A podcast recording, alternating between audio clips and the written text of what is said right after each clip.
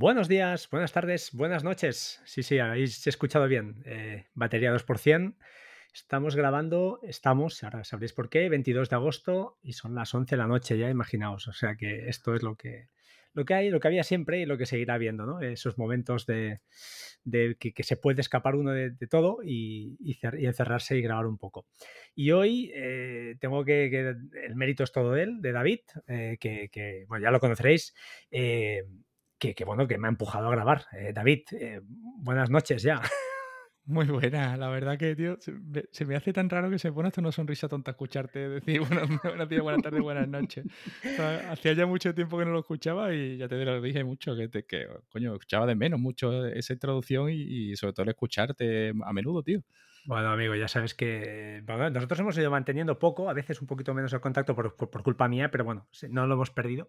Pues si no lo sabéis, David es arroba habilito en, en, Telegram, administrador de un canal de Synology España y tiene además pues algún un canal de YouTube que, creo que está, bueno, seguro, este enlace en algún podcast hace ya unos cuantos meses y que sé que no estás publicando mucho, pero bueno, alguna cosa, alguna cosa haces. Se me ha caído algo. Ha sido un crash. No, es nada, no, es nada, no es un disco duro, no, no hay nada peligroso. Era un, vamos, podemos seguir, no, no hay nada que explote ni que me eche en la bronca. Muy bien. Oye, eh, nada, David, que, explícame, ¿qué, de qué vamos a hablar hoy? No sé, ahora improvisaremos, ¿no? A ver, ¿no? a ver qué, hemos puesto por ahí en el NAS, a ver si lo hacemos explotar o no lo hacemos explotar, ¿no? mira, justamente, eh, con lo, te, iba, te iba a empezar con el tema de. Perdón.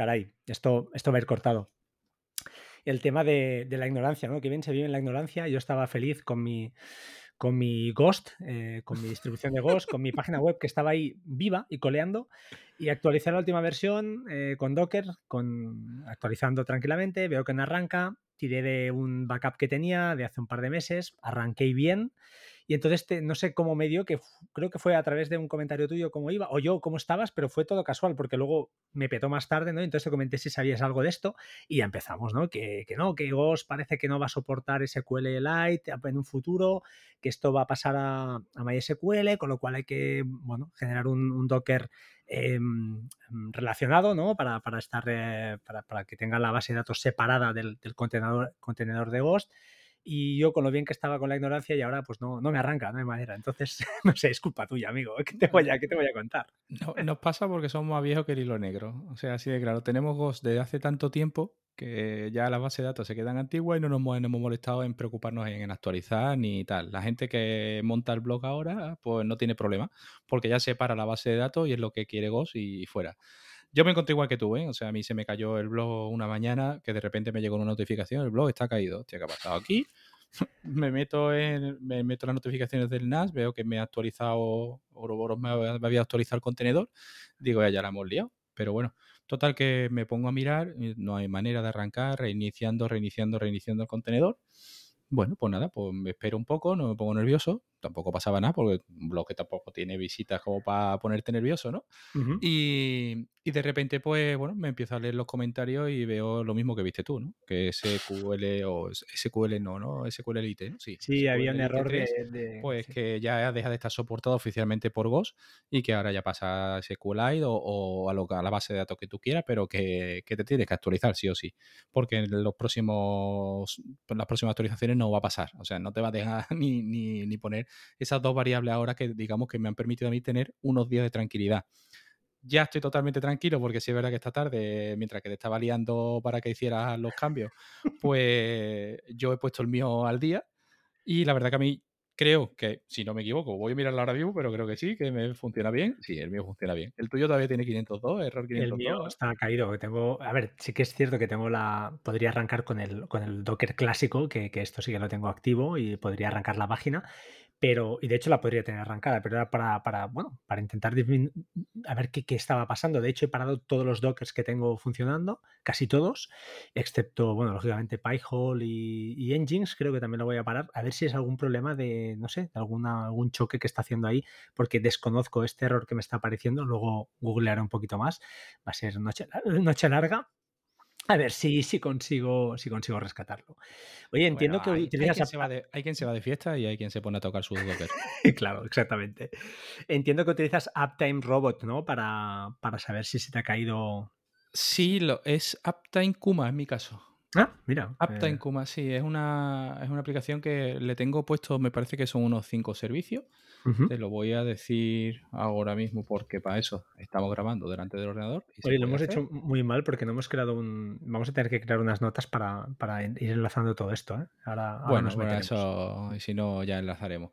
Eh, pues mm, vamos, de ello también esos enlaces los tengo directamente en el blog porque hice un pequeño artículo de qué es lo que tengo en mi NAS. Aunque es un Mm, artículo, como ya explico, hay también un, un vídeo de YouTube que te dice que es muy dinámico porque muchos de los artículos, de las cosas que están en ese artículo ya no las tengo puestas, ¿vale? Bueno, lo que- Pero bueno, sí, mira, yo tengo en, en Enapta, en Kuma, tengo cinco servicios. Tengo el blog, tengo el acceso al NAS, eh, a la nube, con OnCloud, P-Hole y SH-Link, que son los, el acortador que te da las estadísticas de, de las descargas de cada, de cada enlace. Sí. Y, y estos cinco servicios son los que tengo. Y el blog, por ejemplo, ya te digo, me comunicó que estaba caído, pues, pu- pu- pu, aquí ya hace, ya hace bastante. O sea que aquí está caído, ¿no? No, no me, no sé cuándo me notificó la última vez. Pues mira, caído por aquí, no, me lo dio funcionar. En las últimas 24 horas no, no ha fallado. Vale, o sea Bueno. que... Oye, y nada, eh, eh, estábamos comentando off the record que, prácticamente el NAS lo tenemos ahí, eh, bueno, todo funcionando con Dockers. Prácticamente yo creo que se convirtió en, bueno, eh, se ha convertido en un, en un estándar, ¿no? Yo recuerdo cuando empecé a grabar podcast y me acuerdo que Majosan ya estaba publicando cosas y tal. Me acuerdo que me costó muchísimo, me costó un mundo conseguir hacer, co- configurar un proxy inverso. Eso hoy en día ya creo que está más que sobrado y, y con servicios como Nginx pues todavía es mucho más fácil. Pero en su día yo me recuerdo que me costó un montón. Y después A ti empezaron a te costó. Docker. Yo cambié hasta de marca. Ya, Imagínate. contra- Es que Traffic tiene sus cosas. Yo no lo he probado, ¿eh? yo no- ya no he entrado, pero he visto algún vídeo por ahí en YouTube y, y no prefiero lo fácil. Sa- ¿Sabes qué pasa? Que hay que hacer las cosas fáciles. Es decir, eh, Nginx tiene la comodidad de que en, el mismo, en la misma creación del proxy te, da, te creas el SSL y te lo creas todo. Y en un solo paso es que tardas 20 segundos en crear un certificado. Eh, yo puedo entender que Traffic, cuando ya lo manejas al dedillo, pues, oye, esto se hará con la punta de, de eso y ya está, ¿no? Pero sí te digo que mm, yo, por ejemplo, en QNAP era incapaz de crear un proxy inverso. Incapaz. Y cuando, evidentemente, cuando tuve la oportunidad de cambiarlo por el accidente que hubo en casa, pues yo no- ni me lo pensé, vamos, fui directamente a Synology. Y, y ahora, por ejemplo, estaba usando Nginx Proxy Manager hasta que cambié de router y, y por problemas de, de puertos y, y que no conseguía ponerlo bien, me volví directamente a- al, al, proxy, al proxy inverso del NAS. Bueno, que tampoco que te iba a comentar que exactamente lo que es nativo de DSM, pues tampoco es muy complicado. Una vez sabes cómo se hace, no es muy complicado crear un, un proxy inverso. No tiene Eh, para nada, o sea, es, es que los pasos son siempre lo mismo, es decir, creas el proxy, creas el certificado y, y le de- lo configuras en el servicio. Se Sí, acabó. Sí, señor. Mm, y una vez que haces esas tres cosas, bueno, sí, es verdad, tienes que crear primero Cename, en este caso, ¿no? En, tu dominio, siempre, si tienes dominio propio, Exacto. pero que por lo demás, mm, ya te digo que mm, son, es que son pasos muy mecánicos y cuando has creado dos, mm, ya los creas sobre la marcha. Sí, señor. Ya ahí te puedo contar que he tenido una historia con eso de los proxies inversos y lo- los servicios expuestos a internet y me pegué un día también desde las 11 hasta No. la 1 de la mañana eh, con porque un usuario del grupo me gastó una broma pesada. Oh. sí, Ah, cuéntanos esto. A ver, ya que estamos pues- eh, puestos en materia, explica hasta dónde puedas explicar. No, no, no, si lo explico con toda claridad no pasa nada. O sea, un usuario que, que, oye, en su, no sé si en su intención de hacer el cabroncete o de buena intención, pues de repente empiezo a recibir notificaciones cada dos segundos de- del NAS eh, con una noticia de eh, revisa tu proxy inverso y un enlace a- al grupo de, de Synology. Y, y bueno, mm, ante esto, pues claro que ¿qué pasa, tú empiezas a recibir notificaciones desde las 10 y media cada dos segundos, pues te imaginas el teléfono, ¿no? Terror. Pim, pim, pim, pim, quitas el ruido, eh, paras el, el bot de Telegram para que no te notifique y tal, porque el bot es un Docker, con lo cual lo paras y, y ya está, ¿no? Y dice, bueno, venga, lo voy a activar a ver si es que se ha quedado algo colgado. En cuanto lo activas otra vez, pom, pom, pom. Hostia, ¿qué pasa aquí? Bueno, total, que eso todo fue en base al artículo de que es lo que tengo en el NAS. Mm. ¿Y por qué? Pues porque, bueno, yo hago mi capturita de pantalla, empiezo a enseñar de que uso Heimdall, que Oh, uso estos servicios, tal, ¿no? Y eh, me di cuenta que tengo expuesto a internet un servicio, que era el servicio de speed test, sí, que el contenedor no, no lo tenía puesto con un login. Entonces, ¿qué es lo que pasa? Que eh, al no tenerlo con un login, pues claro, entras en mi dominio, que, que se, hace- se veía en la pantalla, Sí, sí. y en la parte de configuración, pues estaban tanto los datos, de, tanto el token como eh, el ID de Telegram. Con lo cual, eh, ¿qué es lo que pasa? Pues que este usuario, eh, digamos, que configura unas notificaciones hacia mi bot Claro. y claro, pues el bot, pues dale que te pego. Muy bien, hasta que yo me di cuenta de eso, lo tuve que quitar dos veces. ¿Por qué? Porque pensaba que era el bot, borro el bot, digo, esto es solucionado, borro el bot, creo uno nuevo Sí. y configuro los datos. Claro, hasta que vuelvo a poner los datos y a los Vuelve a tres minutos Claro. vuelve a empezar a pitar como un descosío. Claro, ¿esto qué hace? Pues nada, esto es pues auditoría de seguridad a las once y media de la noche.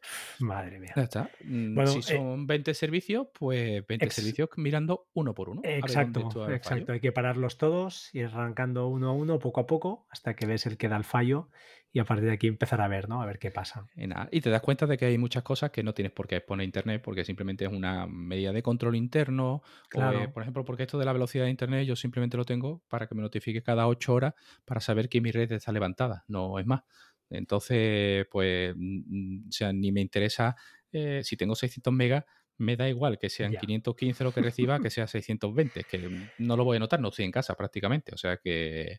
Y nada, pero sí es verdad que, bueno, eh, te hace escarmentarte un poquito y darte cuenta de que al final pegas patinazo, aunque por mucho que seas un medio espabilaete, ¿no? Que te guste el tema y tal, eh, pues pegas el patinazo y te puedes encontrar con una historia seria.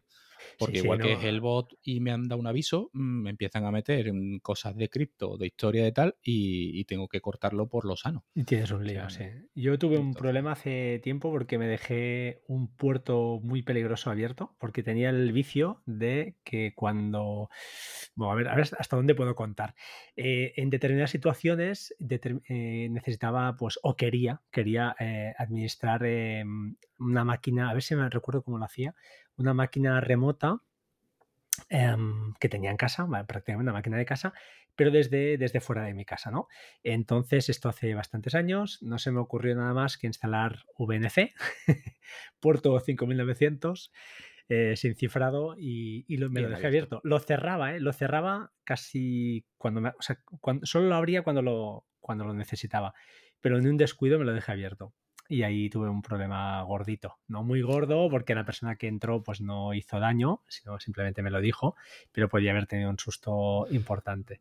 Pero Entonces, es que no, no nos damos cuenta. Mira, yo eh, ahora yo tenía un. O lo tenía y lo tengo, ¿no? Tengo un Edge router, que era el router que usaba de Synology hasta hace nada, porque lo cambié por un Microti.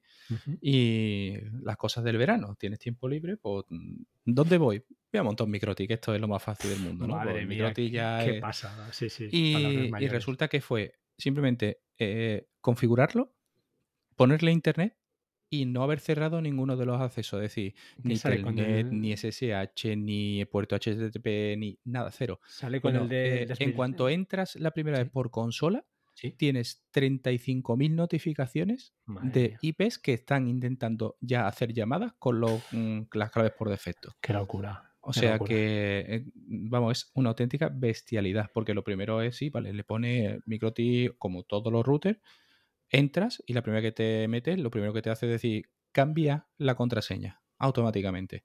Porque Microti para entrar la primera vez de configuración, entras Sí. con admin y la, la contraseña en blanco. Buah, o vale, sea que vale. tampoco no es difícil, Está clarísimo que sí, sí, hay que cambiarlo, es evidente. Vamos mal, lo, lo configuras sin conectarlo a internet. Pero le das si no, acceso, pero ¿tienes acceso, por ejemplo, al router tú desde, desde fuera? Yo eso lo tengo capado, aunque Mm, utilizo un Bueno, router lo que pasa que lo que he hecho ha sido montar, la, eh, montar WireGuard eso sí, directamente en el claro, router. claro, Entonces, vale, claro, ¿qué es lo que me pasa? Que al final es como todo, estoy aquí, estoy por la wifi de la mesh sí, y el router tiene conectado cuatro cables de Ethernet, las cuatro bocas que me quedan libres, y cuando salgo por la puerta y pierdo la wifi, pues ya estoy entrando por VPN. Vale, perfecto. Es que es lo que hay que hacer. ¿eh? Supongo que todos lo sabréis, se ha hablado sobradamente en muchos podcasts, pero es importante no, no, exponer el mínimo de puertos posibles. Al final también es verdad que por muchos puertos que tengas, si detrás no hay ningún servicio corriendo, no pasa nada. Pero claro, cuando se abren puertos es justamente para eso, ¿no? Para tener algún servicio por ahí que quieres exponer o alguna. O cuando hacemos proxies inversos, pues oye, si no hace falta un speed test, que para que no lo sepa, pues es un servicio, un Docker que, que tenemos algo, o que se usa, ¿no? Para, pues eso, lo que decía David, para saber que, que la red está, está levantada prácticamente porque te hace test de velocidad y te hace algún, no sé, algún ping, algunas cosas, pero no necesitamos quizá eso tenerlo expuesto con un subdominio. Mm, ¿Para qué? Mm, yo creo que eso no, no hace falta, ¿no? Entonces yo con, estoy contigo, yo todo con WireGuard y, y, es que ni el acceso al NAS tengo ya desde fuera. No, no, no yo al NAS accedo por local. Eh, yo, Exacto, fíjate, siempre a través de, más de local. Que creo, creo, y por más que lo miro, eh, que o miro en el sitio incorrecto, ¿vale? O, o, no sé lo que estoy haciendo realmente porque eh, me parece que no tengo ni accesos eh, a, de, de intento de ataques. Bueno, eh, no, yo no creo que tampoco diría. Eh, yo porque... tengo QuickConnect deshabilitado. Sí. El DNS de Synology sí lo tengo, pero bueno, eso sí, la verdad que lo único que te da Bueno, es claro. la IP local, la IP pública. Correcto. Y, y accedo siempre por, por VPN, con lo cual mm, es como si no estuvieras puesto internet. Es decir, están puestos los, los dockers y tal, eso sí, pero el NAS en sí yo creo que no está expuesto. Yo Quick Connect sí que lo tengo habilitado porque al final al- pasa por sus servidores. Hombre, debería haber un fallo en sus, en sus servidores para que, para que realmente hubiera algún problema.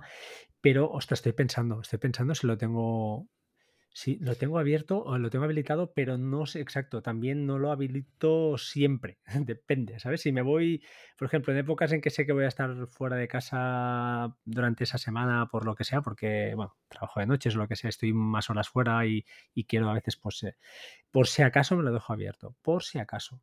Es como la VPN, tengo WireGuard y tengo la VPN en el router de, de Synology, la tengo. ¿Por qué? Pues por si las moscas. Es Sí, verdad bueno, que yo, yo ahora que lo tengo cambiado, tengo OpenVPN en el NAS y sí, tengo WireGuard en el router. claro. Quieras o no, mm, al final te va de igual, ¿no? Porque si el router se cuelga o se queda tal, mm, te vas a quedar Bueno, prácticamente eh, sin claro, te quedas ¿no? fuera, pero puede ser en un det- Bueno, claro, es tu caso, sí, tu caso es diferente porque lo tienes directamente en el, en el router. Eh, yo tengo eso, OpenVPN en el, en el router, justamente, al revés, y, y WireGuard en el NAS. Que ya, podría eso ser que también, se también tengo que contártelo. Eh, me pasaba de que eh, se me quedaba frito, eh, me quedaba fuera de mi casa, no, no tenía conexión a casa, ¿vale? ¿Con qué? Y, ¿Con qué? Con... con, eh, en principio creo que era por la ONT, ¿vale? Porque ten- tenía algún tipo de microcorte, Vale. no sé, y resulta de que en cuanto había un microcorte, yo lo notaba porque de repente no tenía, me empezaba a ver la publicidad, porque Pijol Hmm, no actuaba, no actuaba. eh, no tenía navegación porque WireGuard no me, como me hace DNS, no me daba, no me daba salida. Y eh, resulta que cuando llegaba aquí a casa, lo único que hacía era que a la ONT le pegaba un botonazo y automáticamente funcionaba. Ostras. Y claro, ¿qué es lo que pasa? Bueno, 20.000 vueltas. Cambié Buah. de la ONT de Ubiquiti, la, la Nano G esta que tengo yo, que te, la más bonita, ¿no? La que te muestra la- las velocidades subida y bajada, que Sí, luego no miras, ¿no? Pero eh, bonita, ¿eh? Pero es bonita, es bonita. Es bonita. Y, y la cambié por una Huawei de estas feas normal estándar, ¿no? Y me volví a pasar, se me volvía a quedar colgado. Uf. Y creo que es que ten- tenía eh, picos de tensión eléctrica. ¿Por Oh, qué? Porque he puesto un SAI sí. y automáticamente se han acabado los problemas. Oh, qué bueno. y son cosas que no te puedes ni imaginar. Bueno, yo le he dado vueltas, he cambiado el router, he cambiado la ONT, eh, tal. Y ninguna de las cosas daba con la tecla. Fue poner el SAI y creo que desde que se puso hace un mes y pico no he vuelto a tener problemas. Yo, yo vivía en el límite. Yo esto, vivía al Es límite y yo no tenía SAI. Yo era de, ¿se va la luz? Pues bueno, si se ha ido la luz en mi casa en un año 20 veces, pues han sido 20 microinfartos y tampoco, Wow. mm, me, vamos, quitando las taritas estas que tengo, Sí, no, no me ha provocado nada. nada más, ¿no? Bueno, yo la verdad es que lo del SAI es un rollo, pero es necesario. Si tenemos cacharros, es lo que hay. Eh, aunque solo proteja los picos de sobretensión y, y te aplane un poquito, te, haga la senoide de la, de la alterna un poquito más bonita y que no te deje dientes de sierra, que digo yo, te lo deja, te, la deje, te la señal bonita, eh, es necesario. Luego el tema de la batería, oye, que con los años te dure tres minutos y te dé lo justo para, para eso, para pagar el NAS y poca cosa más, pues ya es suficiente. Es que no. Además, muy bonito, tío, eso de que se te vaya la luz en la casa y tú recibas una notificación. Sí, sí. Mm, ¿Se ha ido la luz en tu casa? ¿El, el, NAS está, el SAI está, en modo ahorro de energía o en modo batería? y, tal. y cuando viene la luz, ¡pum! Directamente otra notificación. Ya está en modo eléctrico y tal. Hmm. Esa es una pasada que te Es fantástico, sí, sí. Bueno, al final es lo que decíamos también fuera de micro, ¿no? Que todo el cacharreo este eh, implica un, mínimo, ¿no? Y cuando ya lo tienes, pues bueno, eh, ir manteniéndolo tampoco es barato a veces, porque cuando no casca un disco, casca otra cosa. Pero yo, por ejemplo, pues ya te digo, estoy en el, en el modo ahorro, entre comillas, no tengo lo que tengo, me funciona razonablemente bien y, bueno, tampoco me tira mucho, ¿eh? Ayer se lo comentaba, creo que a mí, a mi cuñado le decía, a mí el hardware tampoco me quita el sueño. Eh, he estado muchos años programando y cuando compilaba tenía que esperarme y no me he muerto, con lo cual a mí que tarde dos segundos menos o diez segundos menos en compilar o en hacer algo, no me quita, no, me, no me aporta nada. Entonces ese, ese incremento de precio y estar cambiando continuamente de equipos no, al contrario, creo que los, el hardware debe, debe durar, debe durar lo suyo, ¿no? ¿Sabes lo que pasa? Que ya no cambias por gusto, tío. Ya cambias por necesidad. Empiezas por obligación. A otras cosas. Eh, cambias cuando no te queda más remedio. Yo aquí miro para mi derecha mm. y veo un MacBook Pro Touch Bar y que tendrá ahora unos 4 o 5 años y ahí está cerrado. Mm, y le recargo la batería porque se la recargo y luego de no abrirlo, pues a lo mejor se pega un mes hasta que se gasta. Y si te digo la verdad, no lo cojo. Es mm, que no hay pena. No, tenemos manos para todo tampoco, ¿eh? A veces es el. ¿eh? ¿Sí o no? Es que no, no hay tiempo para todo. Es una pena, pero es así. ¿Y por qué? Pues porque simplemente, oye, este MacBook, cuando tengo que codificar algún vídeo de canal de YouTube, que no hago muchos, ¿no? Pero bueno, pero sí es verdad que, oye, pues, por ejemplo, el último se fue a 56 minutos por ahí. Eh, y resulta que cuando compré el, el Mac Mini el M1, eh, pues claro, le metes vídeo y le metes codificación y esto se lo bebe. Entonces es el que tengo conectado al monitor grande, este que tengo aquí de 28 pulgadas. Y entonces, como está siempre conectado, está siempre disponible, yo llego, le pego un toquecito al teclado y, con el reloj se me desbloquea y ya a trabajar, ¿no? Y entonces, pues aquí está. Mm, vamos, porque además del trabajo llevo un, un Windows, un ThinkPad del trabajo y mi jefe no quiere que usemos los dispositivos propios. Mm, pues oye, pues ya está. Fantástico, oye, no, pasa nada. Es decir, cuando estoy fuera estoy con el teléfono sobre todo, las gestiones son más de teléfono y de historia que o tal. Cuando estoy en el trabajo, pues estoy en el despacho, estoy allí con, con el portátil de la empresa. Y cuando vengo aquí a casa, pues estoy con el M1. Entonces, llega un momento que tú dices, sí, sí, oh, qué bonito el MacBook Air nuevo. Sí, claro. Sí, bonito, ¿eh? eh pero 1.600 mm, euros para qué? Para tenerlo aquí como tengo este MacBook Pro. claro. Qué bonito es. Em, ya, también te digo, ¿eh? yo no intento no mirar, ¿sabes? Le dije a la mujer, yo ahora intento no mirar mucho porque para no caer en la, en el engaño, entre comillas, ¿eh? lo digo en el engaño porque eh, como nos gusta, pues es normal, ¿no? Cuando uno tiene un hobby, pues oye, que menos, que hay que vivir un poco la vida y, hay que disfrutarla. Pero es que cuando lo analizas fríamente, dices, oye, si al final cada vez me siento menos delante del ordenador, casi yo mm, lo justo y lo que me dejan, lo que me dejan. Yo estoy acabando con tantos berrinches además con Apple que... Mm, ¿Te lo estás pensando? Mm, sí, sí, hay muchas veces que me lo pienso. Lo que pasa es que el, el, último enganchón que he tenido ha sido con el reloj que tengo un Serie 6 que ha estado tres meses viajando hacia la tienda. Oh. ¿Vale? No vamos a decir nombres porque no me gusta hacer ni daño ni nada. Al final resolvieron, resolvieron pero tardaron muchísimo. Y resulta de que, bueno, el reloj en enero me da por mirar, me voy a hacer un electrocardiograma, que para eso lo tengo, ¿no? En el, reloj. O sea, sabiendo que estaba bien y tal, porque acababa de correr una maratón, con lo cual, mm, perfectamente, ¿no? Y pongo el dedo y empieza a fallar el electrocardiograma. Mm, coño. Qué rabia, ¿eh? es? La rabia. Eh, venga, pues el reloj está en garantía, el reloj ha costado 550 euros, vamos a tirar de garantía. Reloj se manda a la tienda, reloj viene de vuelta, sí, sí, está reparado, lo han actualizado, tal, todo perfecto, el reloj iba actualizado a la última, ¿no? Pero bueno, eh, vale, llega a los 20 minutos, me da por comprobarlo y no ha tocado a nadie. O sea, así de claro, no tocó nadie. Ah. El mismo día se vuelve a llamar a la tienda.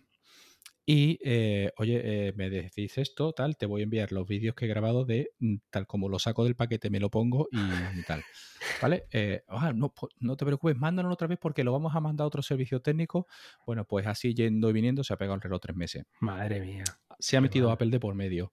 Eh, al final la solución ha sido Apple es un fallo en el sensor de electrocardiograma. Sí. Eh, en el segundo año Apple no se hace directamente de los errores de software, de hardware, perdón, y a la tienda le pide eh, el coste de la reparación para repararlo. Entonces, claro, la tienda se queda como diciendo, espérate, está en garantía, segundo año, es problema de hardware, me da igual, lo tiene que pagar lo que es el fabricante. Pues no, a la tienda también se lo exigen. Entonces, pues nada, al final, ¿qué pasó?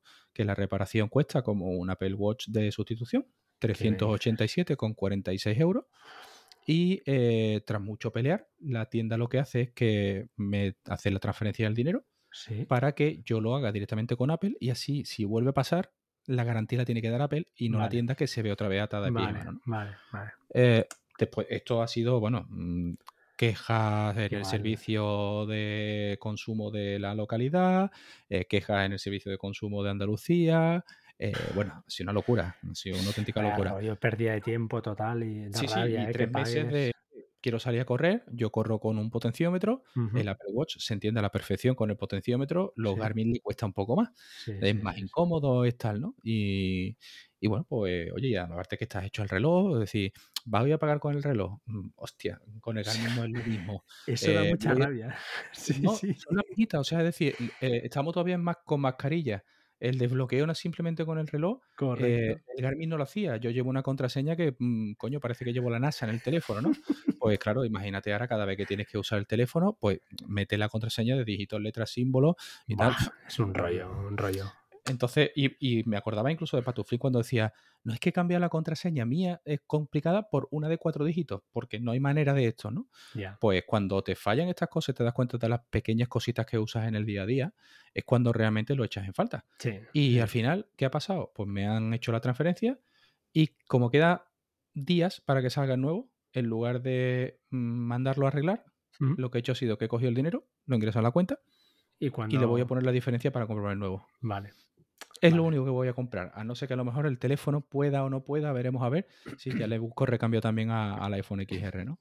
Pero la verdad que mm, no me llama la atención. Es decir, ¿por qué? Pues porque es lo que hemos hablado antes, ¿no?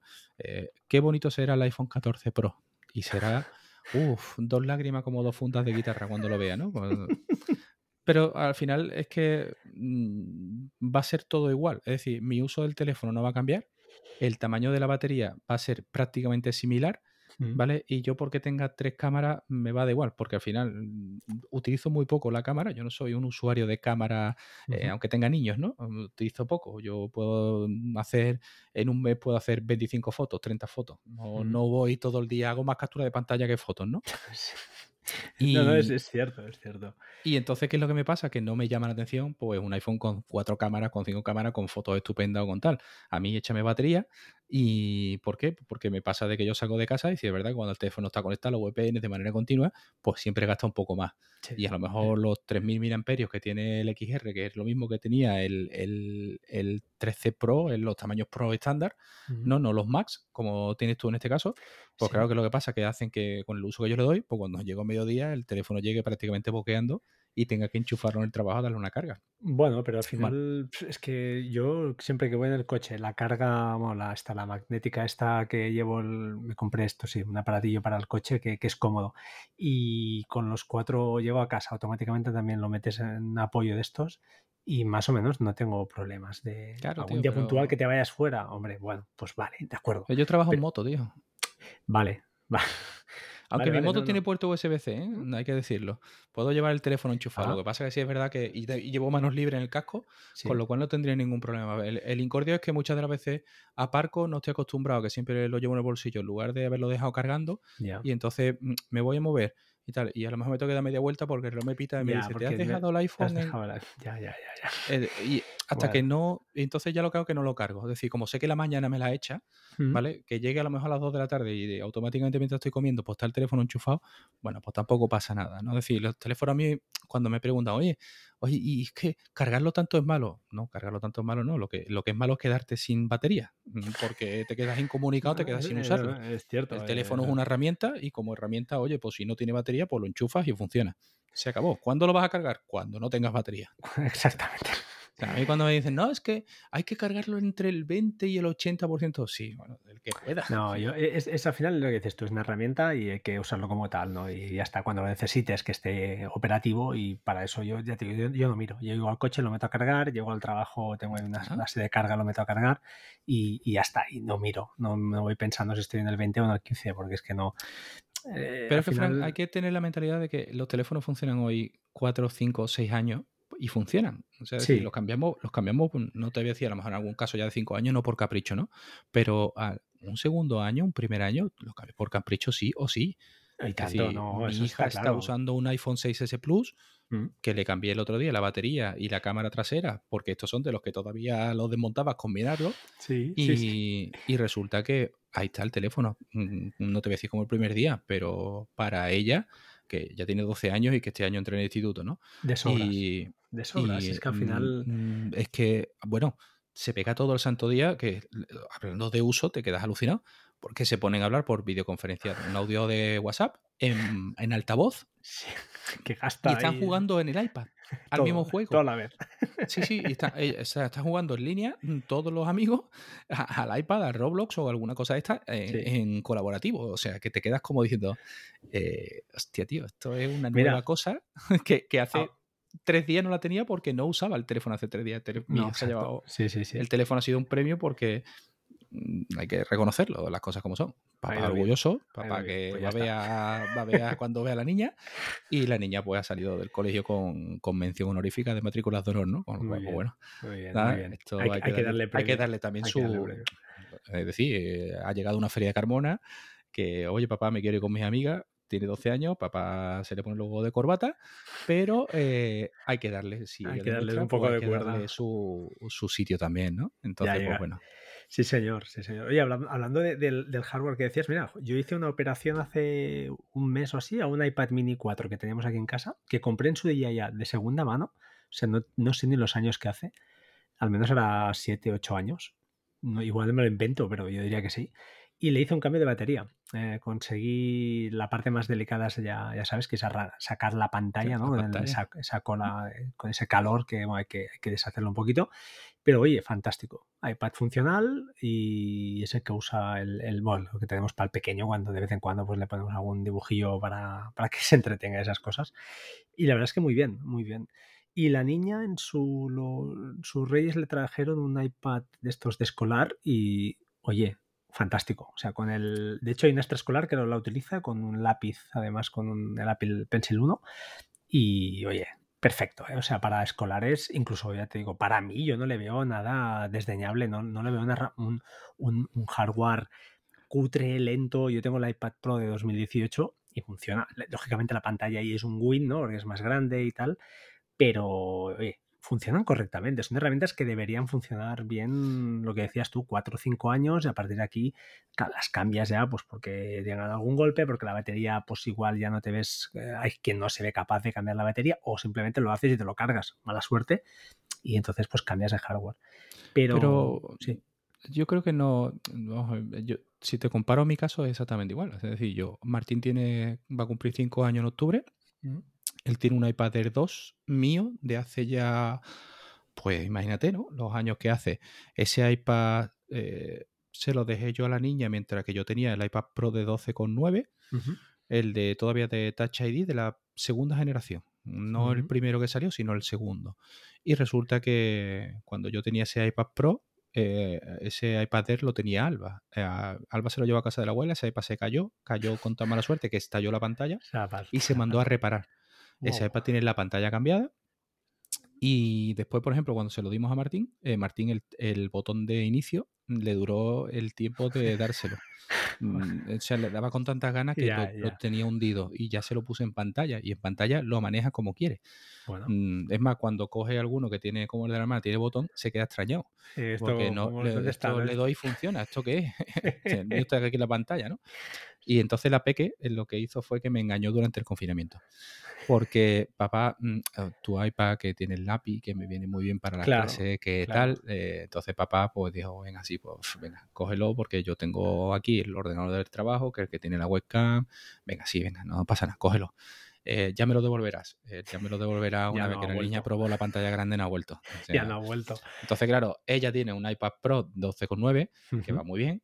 Y yo el año pasado me di un capricho. Bueno, el año pasado no, en febrero me di un capricho. Y me compré el iPad Pro de- el del pequeño ¿Con M1? eh, con M1. Maldito seas. Sí, bueno, eh, Oye, la te- verdad, la última estás vez que me peleándome re- con la beta, ¿eh? Perdóname una cosa, David. La última vez que me comentaste una cosa, ¿te acuerdas, no? El Mac, el M1. Sí, ¿Qué y te pasó? compraste el M1. Maldito. Ah, pues ya está. O sea, calladito, ¿eh? No, no, yo, te- yo tengo iPad para rato. Me va muy bien. Pero, hostia, Ah, qué bueno. mini estudio este que he visto que tengo por aquí. no, hombre, no, no. No, no, o sea, no, pero al final lo que decimos es que cada uno se da sus caprichos. eh, claro que sí. no, no. ¿sabes qué pasa? Que empecé otra vez a programar y empecé otra vez a toquetear porque me llamaba mucho la atención de Swift y aparte, es decir, eh, la racha esta de los trabajos, yo resulta que llevo ya de comercial, pues llevo desde los 22 años que me volví de Madrid, creo que llevo de comercial entre todas las cosas que he hecho, pero llevo 10 años en telefonía y... Es cierto que después de 10 años en telefonía, pues ya eh, vienes que ma- no vienes lo siguiente, ¿no? Duro, Porque ¿eh? nosotros además no tocamos, no tocamos los particulares, sino que tocamos solamente empresas. Ujú. Entonces el mercado es mucho más cerrado, somos un operador propio, con lo cual eh, compites con los grandes que cuando se ven muy apurados pues, te- le dicen a las empresas, no te preocupes, ¿cuántos móviles necesitas? Toma, ¿Tantos terminales? Venga, pues como esto que tengo aquí el coche, que abro un maletero y tengo aquí los que tú quieras para ti, ¿no? Entonces, pues bueno, esas peleas hacen que te quemes mucho y los clientes, pues estamos en España, que sigue siendo un mercado que si me regalan dos teléfonos, ay, qué bien que me han regalado dos teléfonos. Luego te meterán una permanencia y un sobrecoste, pero no importa, me han regalado dos teléfonos, ¿no? Sí. Bueno, pues eso sigue, eso sigue igual. Yo llevo 10 años y llevo 10 años viendo lo mismo, ¿vale? Eh, Esto cuando decían, no, las compañías ya no subvencionan los terminales. Venga, vale. No pasa nada. Si no lo subvenciona la compañía, lo, dice- lo subvenciona la distribuidora. No Y ya pasa nada. Se ha acabado. Y ya está. Y esto es. eh, entonces, pues nada. Y ves cómo se va a pérdidas y tal. Y te, te calientas, te quemas. Y yo siempre he encontrado el tema de la programación como una posible salida a- al tema de, de, oye, pues dejo de estar en la calle Sí, y sí, me sí. busco, o, o, bueno, y sobre todo porque escuchas muchas cosas, ¿no? Del tema de programación, el cambio de, de, de Apple, ¿no? Yo programaba en Objective-C, que era el lenguaje más hostil que había. ¿sabes? Porque era, era súper hostil. Y, y bueno, mejoró un poquito, pero era Objective-C. O sea, eso era. Había que tener mucho estómago para, para conocerlo y para, para usarlo. Y cuando cambió a Swift, pues yo empezaba a escuchar los podcasts y decía, hostia, es que Swift, esto se tiene que hacer con la punta del pijote. Ya. O sea, esto tiene- lo pintan tan fácil, ¿qué tal? Bueno, pues mm, yo no estudio nunca informática, no he sido programador de, de estudio ni de carrera ni nada Sí.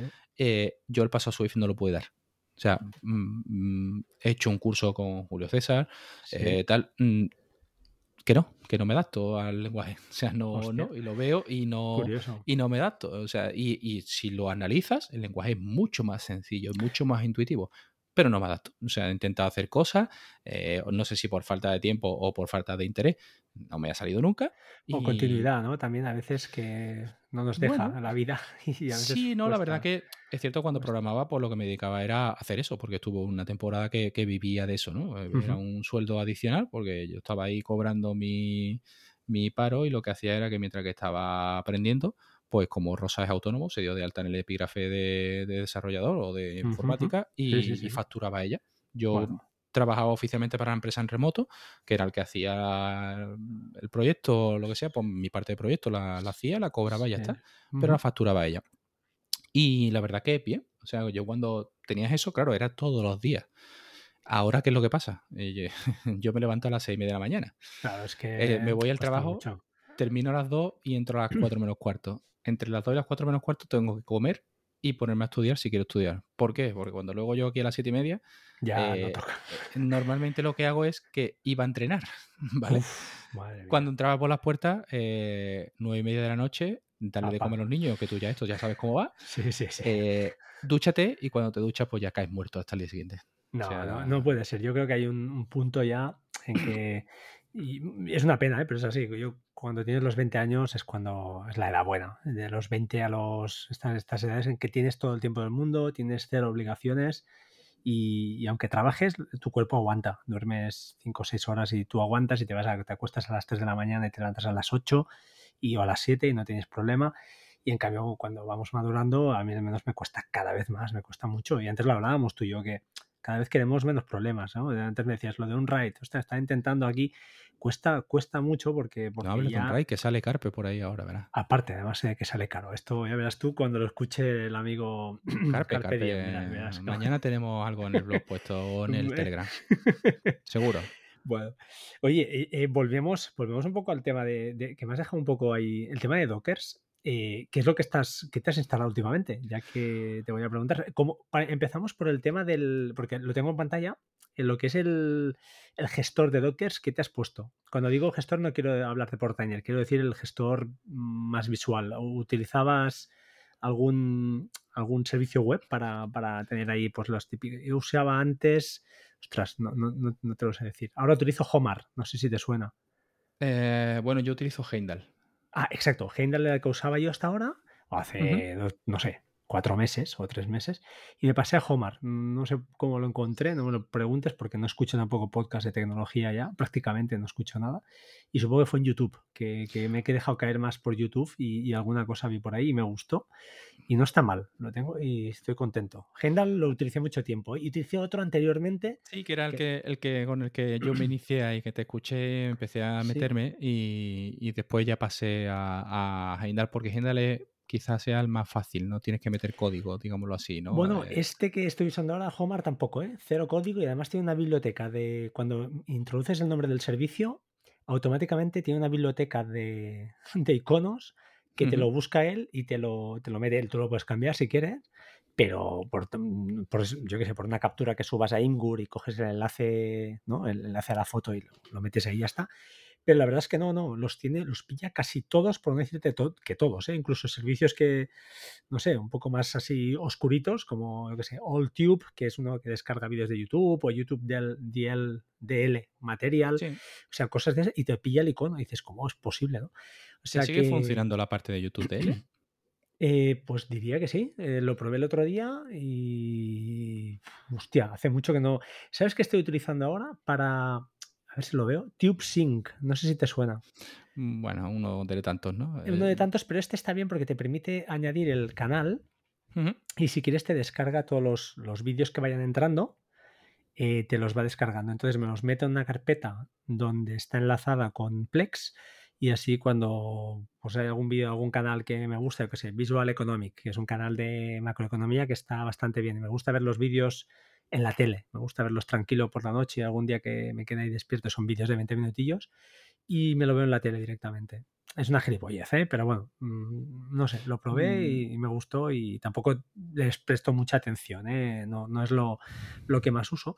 Pero Homar, la interfaz, te digo, es, chulita y además tiene una cosilla que tiene un, le puedes decir que haga un ping a los servicios y te aparece un mm. puntito verde o rojo si está el servicio caído o no y directamente lo ves. ¿Cuántos tienes puesto tú ahí en, ah, en Homer? En Homer 3, 6, no sé, unos 25 o más. Yo pensaba que tenía. No, no, pero no, por nada. No, pero piensa que muchos son. tengo, por ejemplo, fíjate, tengo de, de, Homebridge, que no sé si lo utilizas tú para la domótica en casa. Sí, bueno, para algunas cositas, para los Chelly y las bombillitas de Xiaomi. Pues claro, piensa que Homebridge ya solo tengo, no, solo, solo para ello tengo cinco. Y me dirás, ¿por qué? Pues porque en su día tuve tenía problemas de estabilidad Homebridge. Y los tenías separados, ¿no? los tenía separados y no los tengo unidos. Y me va bien así, los tengo así. Que por cierto, hablando de Homebridge, ya que aprovecho enlazarte, tengo un descargue de no sé dónde, lo tendré que buscar, ¿eh? pero ya te lo pasaré, no sé si lo tienes. Un, ¿Sabes? Scriptable, ¿te suena? Scriptable es aplicación para... Es una aplicación de un tío sueco que hace software para, para iOS y, permite ejecutar eh, código de forma pues eso, nativa desde, desde iOS. Eh, total, que hay un script que te permite, a ver si lo digo bien, ¿eh? que lo pegas en Scriptable y lo que hace es generarte un widget que ves, eh, ahora te pasaré una captura para que lo veas, eh, ves el homebridge con la, la, carga de la CPU, con un, su grafiquito, la temperatura de la CPU, si está corriendo o no, si hay plugins para actualizar o no, el uso de la RAM, el tiempo que lleva eh, arriba, ¿no? El servicio. Y es, bueno, es pijillo, porque lo tienes en el iPhone y la verdad es que luce bastante. Ah, luego te mando una captura y está, está chulo. Y no hablando de iPhone, me imagino que estarás en beta, ¿no? No, No, ¿Cómo? No, no, no, que no, No que no, que no, que no, que no. Yo no me monto betas. No, no. Ya lo hice con el iPad, dije nunca más. No, por- no, porque lo que decíamos antes, yo el teléfono lo quiero que me funcione. No quiero que no me funcionen las cosas. Me raya. O sea, entonces, mm, eh, esas cosas me, me ponen. Y es más, creo que se pierde el encanto de estoy esperando en septiembre para Eso que sí, cuando. Y pierdes sí. el- el punto de me la voy a instalar hoy y mañana, hostia, la tengo corriendo. Y ese punto de ilusión eh, se llama estoicismo, ¿no? Casi me estoy ahí aguantando porque más de una vez estaba a punto, ¿eh? Digo, va, hago un backup, instalo la beta y. Oye, no. Yo es que he estado de, de pelea. eh, en un dispositivo muy bien y en otro he estado de pelea. En el iPhone eh, sin problema desde el minuto uno. Pero se bebe la batería. Normalmente las Eh, beta, las bueno, baterías. no te creas, ¿eh? No, ¿no? está- es que hay poca evolución y sobre todo en, en mi modelo, ¿no? En el. XR hay muchas cosas que no van a llegar. Entonces, yo creo que no ha sido tan, para el XR no es tan novedoso iOS 16, mm, Vale. sinceramente. Vale. Pero sí es verdad que en el iPad, eh, claro, te Sí, el anuncian State iPadOS, Manager, ¿no? Pero eso el tú. State Manager, el soporte del doble monitor. Bueno, el primer día yo Sí. llego, enchufo mi doble monitor y a- Eso sí. las dos barras negras por los dos lados y a mí de doble monitor ni hablar. Hasta la beta 4 mi iPad no quiso funcionar con el tema de doble monitor. Hablaba con Ricky Fernández, hablaba con tal. Oye, en- ¿tú con qué? No, va a ser el cable, va a ser el dock, va a ser... Tío, ¿qué, qué dock utiliza? Ya le pregunté una vez qué dock utiliza. Cuando son Mándame el enlace que voy a comprar el mismo. No. Eh, y al final resulta que no sé por qué, en beta 4 de repente enchufo el mismo cable que he utilizado Y antes funciona. y, y de repente igual activando el State Manager, poniéndole un ratón, tal, perfecto, ya doble monitor, mm, tal. Y está ahí que es cada vez más un quiero y no puedo. ¿Vale? Pero Es decir, le falta algo, ¿no? Yo pienso que, ahora, perdón que te corte, pero yo muchas veces el iPad lo utilizo con screens, que supongo que la, la tienes, Sí. para, para, para justamente manejar mi Mac desde fuera de casa. Lo utilizo muchísimo. Va un poco justo de pantalla cuando en- entiendo que mi iPad sí que tendrá acceso al doble monitor, o al menos a, uno. Lo que no tendré es el State Manager, porque solo esto estaba restringido, ¿no? A M1. a ver, eh, creo era- que sí, que era solo para M1, lo cual me parece una guarrada, ¿eh? Mm, Bueno, a mí también, la verdad es que aparte he Ah. escuchado bastantes críticas. Lo poco que he visto, lo poco que he visto ha sido en Twitter, porque ya te digo, no escucho nada de, de tecnología prácticamente. Creo que, em, ya, ya lo diré, el italiano este, el amigo eh, Federico Vitici, lo criticaba mucho, lo estaba criticando mucho. Que Sí, no- bueno, yo estuve no. escuchando a Julio y sí es verdad que hay una parte que, oye, que Julio te lo explica y te lo dice y tal, que es verdad que hay una parte que está fundamentada, Sí. pero que mm, en principio los de generación anterior podrían moverlo. Claro, los, si es los que- que- eh, los procesadores X eh, deberían de poder moverlo. Pero bueno, eh, al final mm, esto es como todo. Cada vez te acuerdas más de Carlos Burges cuando decía Apple no está aquí para entretenernos, ¿no? Y es así de claro. sí, sí, O sí, sea, sí. llega un momento en el que te dicen, mm, ¿quieres pasar por el aro? Pues, amigo, pasa por caja Bueno, y olvídate de iPad de 7 años con todas las funciones, ¿no? bueno, Que me parece bien, sí. me parece bien. Porque si no funciona al 100%, luego las quejas vienen mm, de esto es una mierda. Tío, tienes un iPad de 7 años. No conozco ningún dispositivo después de 7 años que funcione. ¿vale? De otras marcas. No me, no me las quiero dar muy de, de- de fan, ¿no? De Apple, pero es que yo todavía tengo aquí un iPad 1 original que arranca. Mm, Ya, pero se debe arrastrar, ¿no? Supongo. Sí, ¿O bueno, pero no, no le pido que me, que me codifique vídeo al iPad. No, no, o sea, al final lo que quieres es que, sobre todo los iPads, por ejemplo, que estábamos hablando ahora, son dispositivos para, pues eso, para ver multimedia, leer o alguna cosilla de estas, ¿no? Poca cosa, no le pidas eh, que transcodifique vídeo, no, no, no, no, no es su cometido. Pero bueno, eh, sí que me da rabia que a veces dispositivos de hace, no sé, el mío tendrá, bueno, claro, tres o cuatro años ya, pero ostras, es que se va muy bien, va muy fino y de hecho, eh, mira, el capricho que hablabas tú antes, hace unos meses yo me compré el, el teclado, el, se, pues se me murió, el teclado que tenía de eh, original de Apple, el baratito, ¿vale? El que tenía con la funda, se deshizo la funda literalmente con los años, se ha deshecho. Eh, entonces me, me dio el capricho de comprarme el, el que es levantado, ¿cómo se llama este? No, es que el, tengo el memoria. Magic Keyboard. ese, El ¿no? Magic Keyboard. Me lo compré, eso sí, de, a través de Wallapop, un tío impecable, nuevo, y me salió bastante más barato. Y muy bien, o sea, estoy contento. Eh, es mi, de hecho, cuando me voy fuera de casa me llevo eso. Y ya te digo, Pues con yo eso no y con tengo. screens. Fíjate, mm, yo no lo tengo y, y Y no lo echas en falta. estoy en ese punto en el que mm, lo cojo o no lo cojo. Pero Me Hostia. echa mucho para atrás, incluso está mirando los de Logitech porque me echa muchísimo para atrás el tema del precio. Ah, el teclado, desde luego, no, no lo vale nuevo. ¿eh? Yo, si, si, si quieres mi, mi, opinión, con el teclado normal, el, el, el, sencillo funciona más que bien. O sea que no, no, yo no tengo problemas de las teclas. Hombre, tienen más recorrido, es verdad que es algo mejor, pero yo no, no lo he dejado. De hecho, me he cambiado por eso, porque con los años se ha degradado, o sea, se ha deshecho y, ya no funcionaba. Lo, lo colocaba y no. Pero es que fíjate, a mí me ha pasado de que incluso con el pencil, ¿vale? Es decir, en lugar de comprarme el pencil bueno, me compré uno chinorri de Amazon. Pero lo usas. sobre todo por, por la inversión de decir, voy a ver si lo utilizo o no lo utilizo. Claro, es que no Si lo utilizo, tiro el chinorri y me compro el bueno. Claro. Bueno, pues resulta de que aquí está el chinorri. Porque el chinorri está ahí magnetizado, igual que se sujeta igual, aunque carga de otra manera.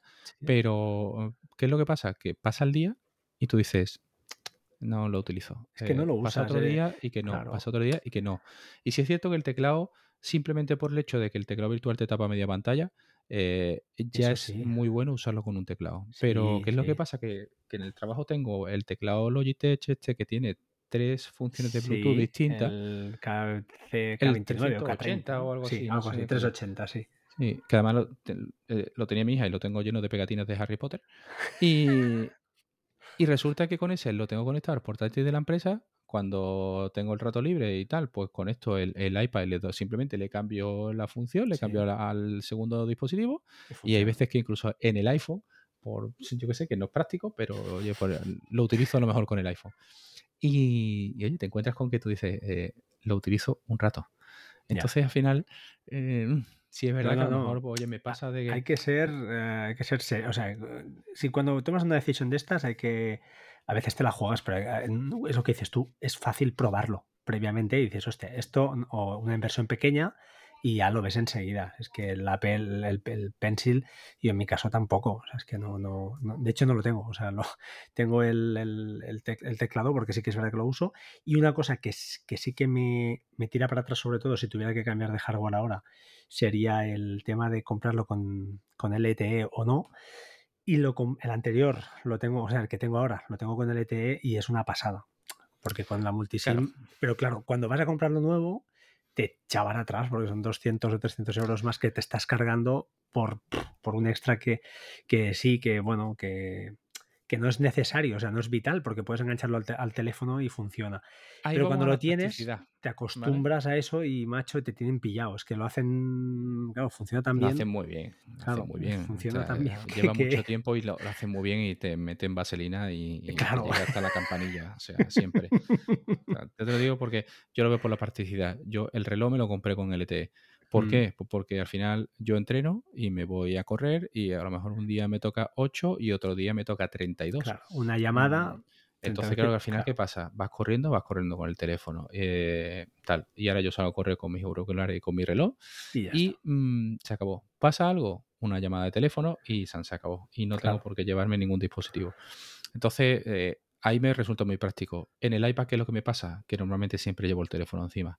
Entonces, la última vez, cuando fui a comprar este, aparte de que me encontré con los problemas de que no había LTE por ningún lado, ¿vale? Porque todavía estamos con los coletazos de esto de, de las casas de, de, chips y este tipo de cosas, pues al final lo pensé y dije, bueno, pues mira, ¿sabes qué te digo? Que lo pillo sin LTE y porque nunca voy. Normalmente cuando voy con el iPad también llevo el teléfono en el bolsillo. El teléfono es que al final está sí, es el, dispositivo, es el dispositivo. El teléfono es el dispositivo. Lo demás, yo valoro las horas de uso y el teléfono es una extensión de mi mano hmm. y, ya está. Y os lo tengo siempre en grupo de Telegram, ¿vale? Eh, máquina conectado al NAS todo el santo día, eh, VPN, trabajo, es que al final está todo ahí, ¿no? Entonces, pues bueno, eh, mensajes con la mujer, que también son, son muchos al Eso cabo del día. Eso es importante. Aunque no, va a ser solo trabajar y solo pensar en cosas tal. Entonces, pues bueno, es una extensión más de la mano. Mm. Y, y, la verdad que, hombre, me da pena de que eh, no tener un teléfono más grande, pero es que es cierto que yo también trabajo con dos teléfonos. Entonces, eh, claro, tú dices, quiero batería, me compro el Max pero ahora échate el Max al bolsillo y ponte otro teléfono Android en el bolsillo. Claro, es que es un, teléfono Android en el que estoy geolocalizado, en el que no lo puedo, no, no puedo cogerla sin meterla en el, iPhone. Ya, ya, y dejarlo en casa. Ya, Entonces, la verdad que es jodido, eh, tal. Y tú dices, oye, me gustaría teléfono más grande, porque aparte también, pues esto es como siempre, ¿no? Yo no sé, no, sé tu edad, creo más o menos como la mía, pero cuando ya son 44 palos va a llegar un momento en el que la vista empiece a fallar. Eh, yo, mi mujer, por ejemplo, ya no le, si le tengo que decir algo importante, la llamo. ¿vale? Porque si le mando un mensaje y lo tiene que ver en el reloj, no lo ve. y es tan orgullosa que ella dice que no se pone letra más grande porque no. Mm, bueno, esto pasa, entonces, eh, no sé, ponte los auriculares y que te los lea los mensajes, porque entonces no te hablo. Hablarte y que no lo leas es como... pero bueno. No me chilles que no te veo, ¿no? Sí, esto es como todo, ¿no? Y nada, te doy la vuelta yo ahora. Eh, te vuelvo otra vez a lo de Heimdall y Homer. Sí, dime, dime. ¿Cómo los tienes ordenados? Bueno, yo tengo eh, este de Homar lo que permite es hacer como unas, eh, como unas, eh, una cortinilla, tiene, tiene efecto cortina, y entonces dentro de cada grupo de estos, pues tengo uno en multimedia, otro que tengo utilidades, otro que tengo red. O sea, lo tienes como, como utilizabas el primero. Sí, sí, no tengo nada especial. Tienes agrupado más o menos por, por temática. Sí, uno que tengo de domótica y otro que tengo de Synology, que en Synology que tengo, ah, vale, tengo el router y, y DSM para acceder rápidamente. Una cosa que me he hecho así, no sé, comentarios, ¿eh? así ahora estoy comentándote servicios que tengo. Eh, supongo que tú utilizas mucho Google, que es el servicio este para hacer búsquedas. Lo tengo ya como página. Ya no lo utilizo. No lo pues utilizo. Yo lo utilizo como página de inicio, tío, para todo. Ya lo tengo. Yo para página de inicio inicio Gental que le pongo el buscador de DataGo y es el que, el que utilizo. y en el pues trabajo, pues como tenemos una cuenta de Google del trabajo, pues es la que está configurada y utilizo Google en sí. que sepas que Homar también el buscador lleva buscador y te permite configurar Google como, buscador. Que Aquí... a ver si lo tengo. Sí, lo tengo hecho así. Eh, tiene una query, bueno, Homar tiene esta query que ahora te pasaremos, ya seguro que la tienes por ahí, y lo uso casi siempre, a no ser que tenga que buscar, por ejemplo, ahora me viene a la cabeza, eh, que lo he usado hoy, leche para el pequeño, ¿no? Que tengo que comprar. Pues como me interesa, desactivo PyHole, hago la búsqueda a través de Google, Shopping, y me voy a buscar el más barato económico que es lo, básico, porque si no, ya sabes que PyHole lo filtra, lo filtra todo. Yo cada vez más contento con PyHole. El otro día lo, lo, comentaba porque resulta de que Amazon en el plan en el que está, mm. pues eh, no sé por qué, mi Alexa, eh, los ecos que tengo, eh, se ponen todo el día a mandar notificaciones, a mandar cositas hacia los servidores de Amazon. Y me sorprendió incluso también que la aspiradora a las 3 de la mañana estaba intentando conectar con los servidores, cosa que está bloqueada. Y cuando tú dices, mm, ¿qué pinta la aspiradora mandando información a Internet a las 3 de la mañana? Mm, bueno, ya sabes cómo va. La tele, por supuesto, ya lo sabes. E incluso la Rombano... la, tele. Y Netflix. Netflix, es una petición cada dos segundos. Claro, pues que Netflix, si no, no puede crear tu perfil de, visionado. Si ahí sí que yo entiendo que haya estos gritos que escucháis son mi, hijo que está llorando o algo ha pasado. bueno, eh, eso, eh, Netflix, Netflix es evidente, ¿no? Que, que envía información para saber lo que estás viendo y, intentar ajustarte lo que tus Sí, además, te digo, con Python cada vez más contento porque tengo una lista que salió del grupo de Synology. De un bueno, me la pasaste tú, ¿no? Sí, bueno, la que permite ver varios sésamos y poco más. El millonario. siempre lo tenemos, lo decimos con, con, el cachondeo, ¿no? De que aquí, evidentemente, porno no vas a ver. sí, pero. No, olvídate, no, no se va a ver. Ha pasado otra Porque son 5 millones de dominio, con lo cual aquí lo que vas a ver es Barrio Sésamo, eh, el marca y poco más. Y el marca creo que algunas cosas no te salen. Bueno, pero, filtra un montón, porque es que, mira, solo te diré una cosa, alguna vez que, lo he desactivado, pues por eso, porque estoy haciendo alguna búsqueda de, de compra, eh, ahí eh, mi mujer me dice, uy, me está saliendo mucha, como ella se mueve mucho por Instagram y por TikTok y estas cosas, la publicidad le aumenta exponencialmente y se da cuenta. Y para que lo vea un usuario plano, que dices que no tiene ni idea de, lo que hay detrás, y, o sea, que, funciona muy bien. Por cierto, aprovecho, ¿hay alguna manera de en PyHole desactivar solo Supongo que sí, ¿eh? pero no lo he mirado por vagancia. En, algún, en un dispositivo eh, solo el, filtro que filtre todo lo demás y en un dispositivo en particular, ¿no? Me parece que si lo metes como gestión de grupos. Es que no, ¿vale? En PyHole, si entras. Mira, se me acaba de caer el contenedor. No sé si estás actualizando. Bueno, yo es que los tengo todos, ya te digo, parados porque quería, estaba haciendo las pruebas que luego ya me pelearé con eso. Pero no, PyHor no, PyHor lo tengo levantado seguro, lo tengo, lo tengo levantado. Pues, vamos, mira, es que es más, eh, es más, el contenedor de PyHor se ha detenido, eh, está aquí, con lo cual es que se va a actualizar. Así que esto es que se ha caído simplemente porque lo va a levantar ahora Ouroboros, lo va a actualizar y, va a meter la, yo esto... Aunque esta tarde he escuchado en el grupo, si no le haya pasado algo, que la gente ha empezado a tener problemas y lo que ha tenido que hacer es reinstalarlo directamente desde el Compose y, ya está. Y no sabemos por qué. ¿eh? ¿Y yo qué te dije? Tres usuarios. ¿Qué te dije que usaba yo para, actualizar? Es que yo, yo no los actualizo a mano, no me fío porque he tenido más de una vez algún susto y que utilizaba uno que se llamaba pues a mano Watch, Watchtower o No, no, no. Dune. Dune. Creo que era que. Tenía dos L también, tenía dos L, pero utilizo Dune y me envía las notificaciones a un canal de Telegram que tengo mío, lógicamente. Y cuando me viene bien actualizo y cuando no, no. Porque, por ejemplo, un contenedor que me había dado muchos problemas era SH-Link, que si quieres lo, comentamos, que lo has dicho tú antes de pasada. Y es un contenedor que está muy chulo para, pues eso, para generar enlaces acortados y ver las estadísticas. Que, a ver, yo ya no soy un personaje público, pero, ¿sabes? La última vez que lo utilicé, lo utilizo, lo utilizo mucho cuando alguien me pide algo, típico familiar, que me envíe, que, oye, pásame eso, no voy a hablar mucho porque, pero bueno, cuñados y esas cosas, y le envías el link y digo, ¿sabes qué? Voy a ver si lo ha clicado o no lo ha clicado. y entonces solo por eso ya genero el acortador. Y lo tengo en todas partes, incluso lo tengo mediante un atajo en, o sea, en, mediante, en Mac OS, ahora en Mac, en el, en el Mac, te permite en, en, el menú, en la barra de menús, te permite añadir accesos directos a los, a los atajos.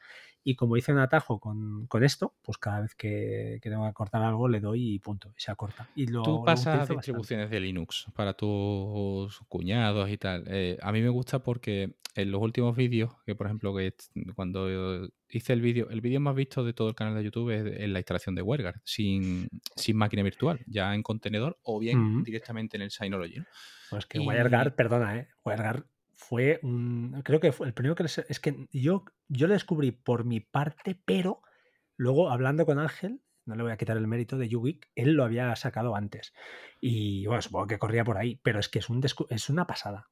Cuando lo usas, le daba mil patadas a OpenVPN. O sea, a mí que me perdonen, pero el que esté con OpenVPN, que se lo mire, y más ahora, que nosotros hemos pasado, tú y yo lo sabes, ¿eh? tardes y cristos aquí, cuando era la configuración a, a pico palo.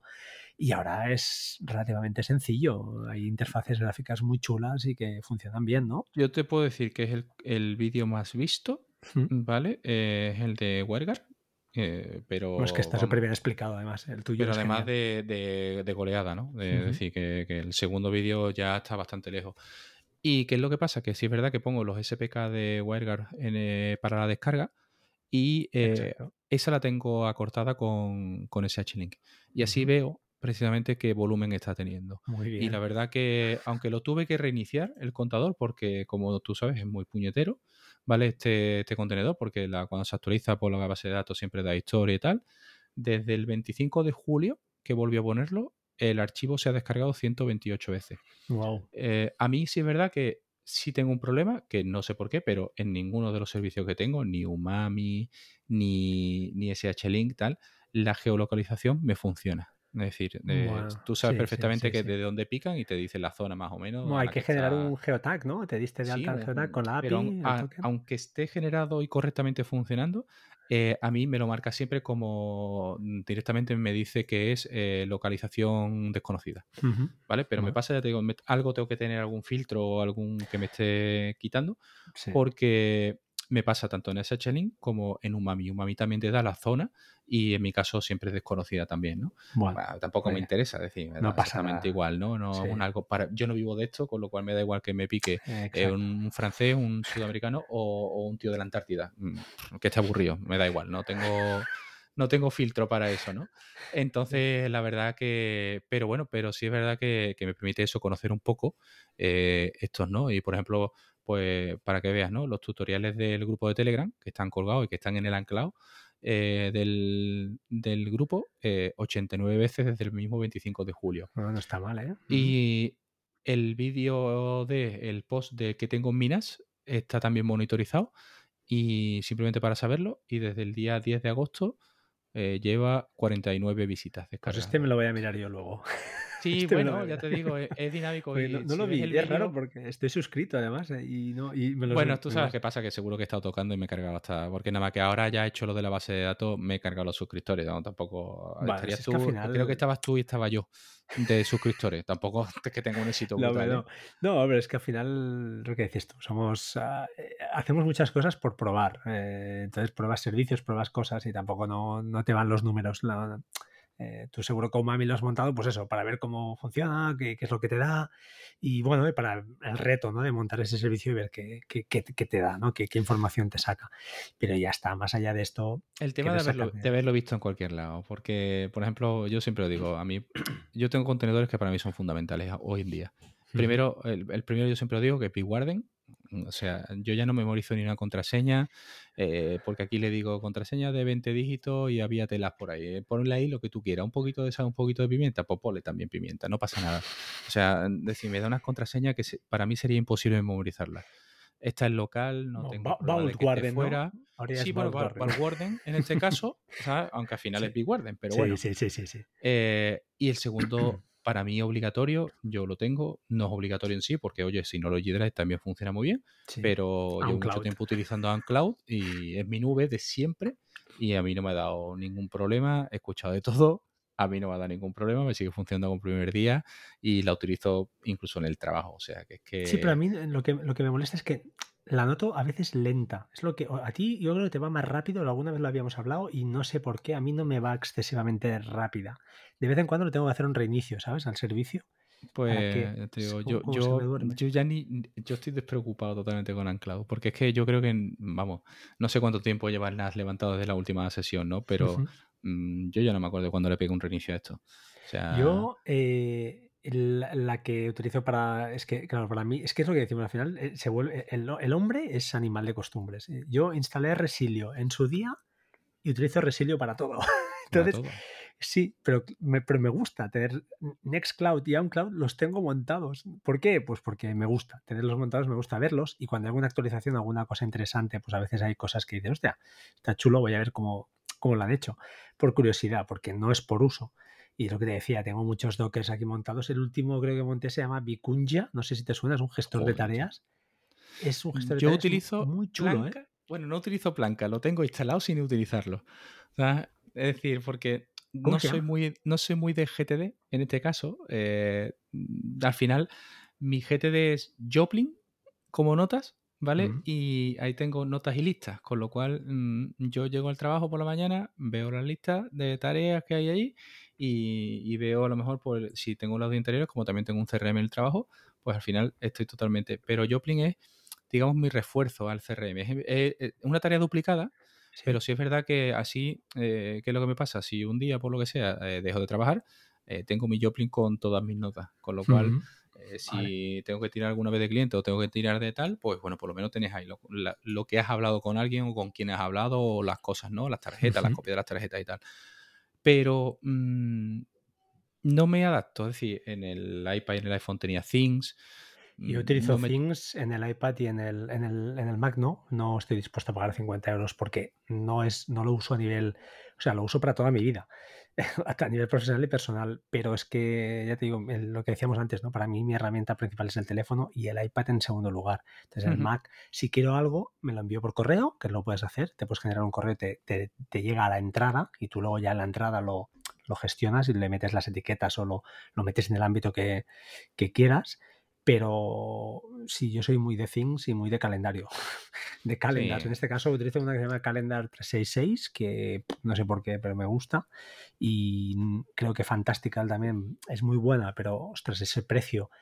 O lo utiliza alguien que sea un profesional, un comercial como tú, le encuentro una lógica, quizá, que diga un tío que vive, pues que vive todo el mundo, eh, cada día tiene tropecientas a- a citas, se mueve, ahí le encuentro una lógica, quizá ese plus que te pueda dar una aplicación como esa, pero en un caso como el mío, pues no, que tiene una vida tan sencilla al final, pues no.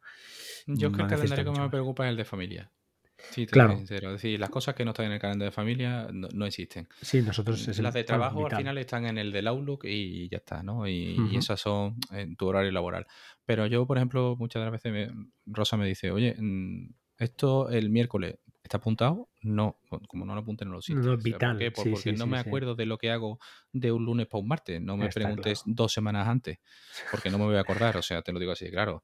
Y hay incluso, es más, muchas de las veces sé que hay carreras de Fórmula 1 o de motos porque tengo un calendario de estos de iCloud sincronizado y me dicen las horas y me pita. Mm, Si no, tampoco. Y, y me gusta el motor, pero soy tan despistado que es que no, para esas cosas no.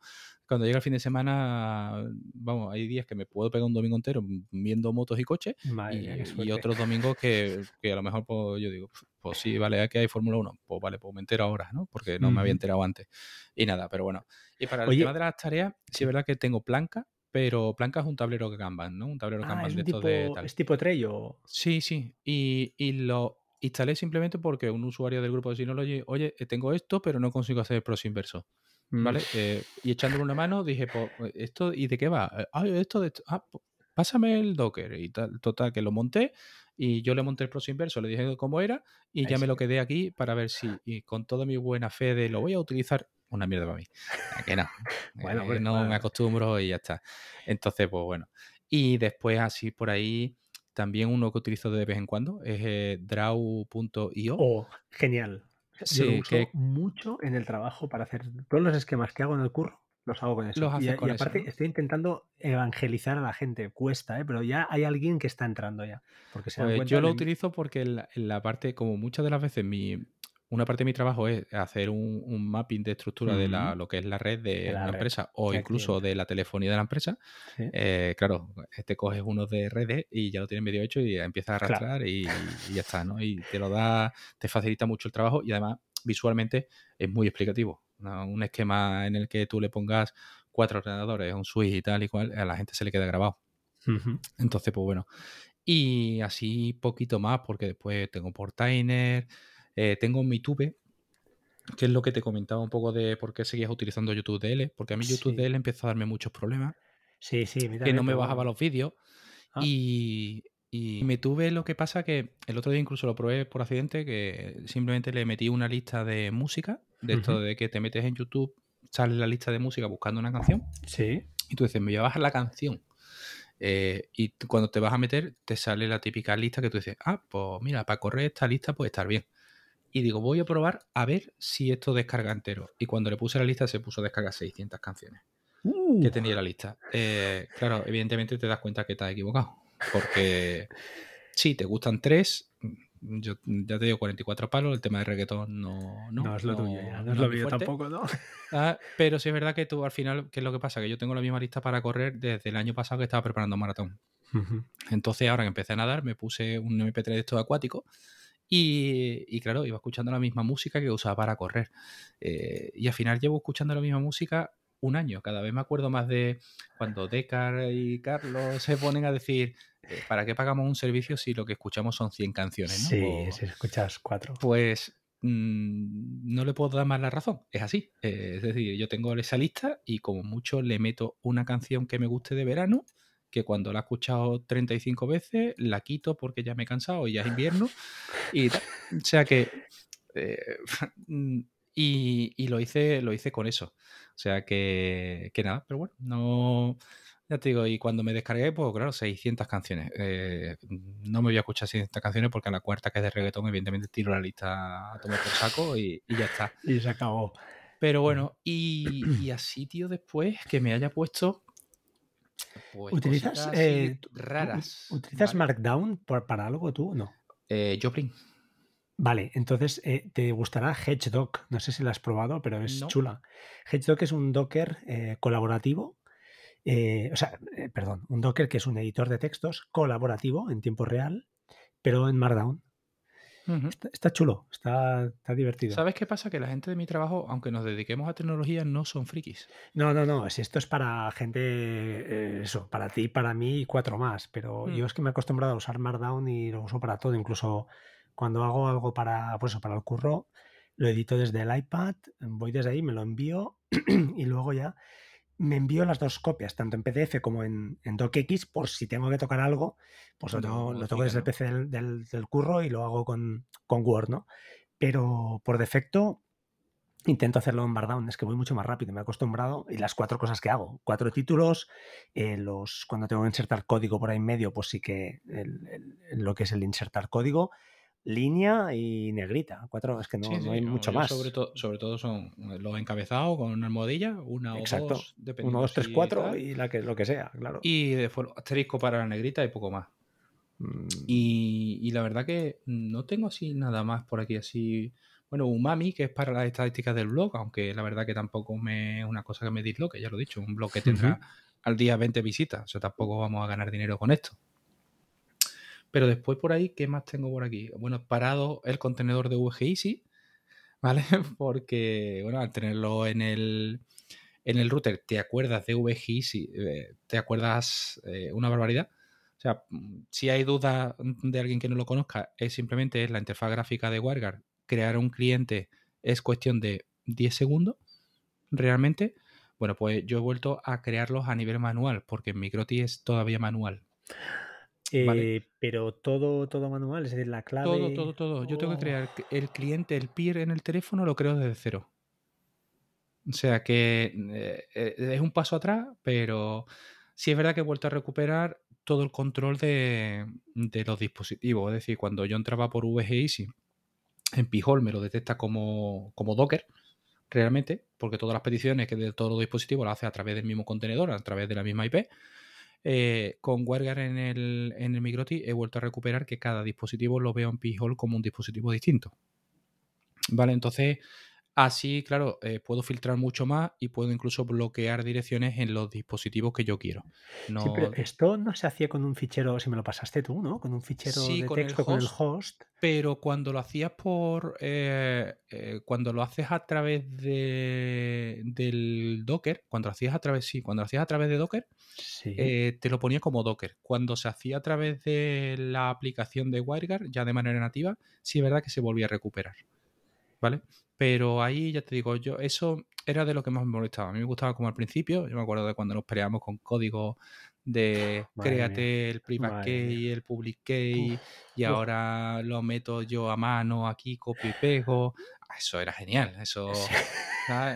Más de la tarde y horas y, te da rabia. Y ahora se te había olvidado una coma y aquello no levantaba, no tenías navegación, solamente tenías interna pero no externa.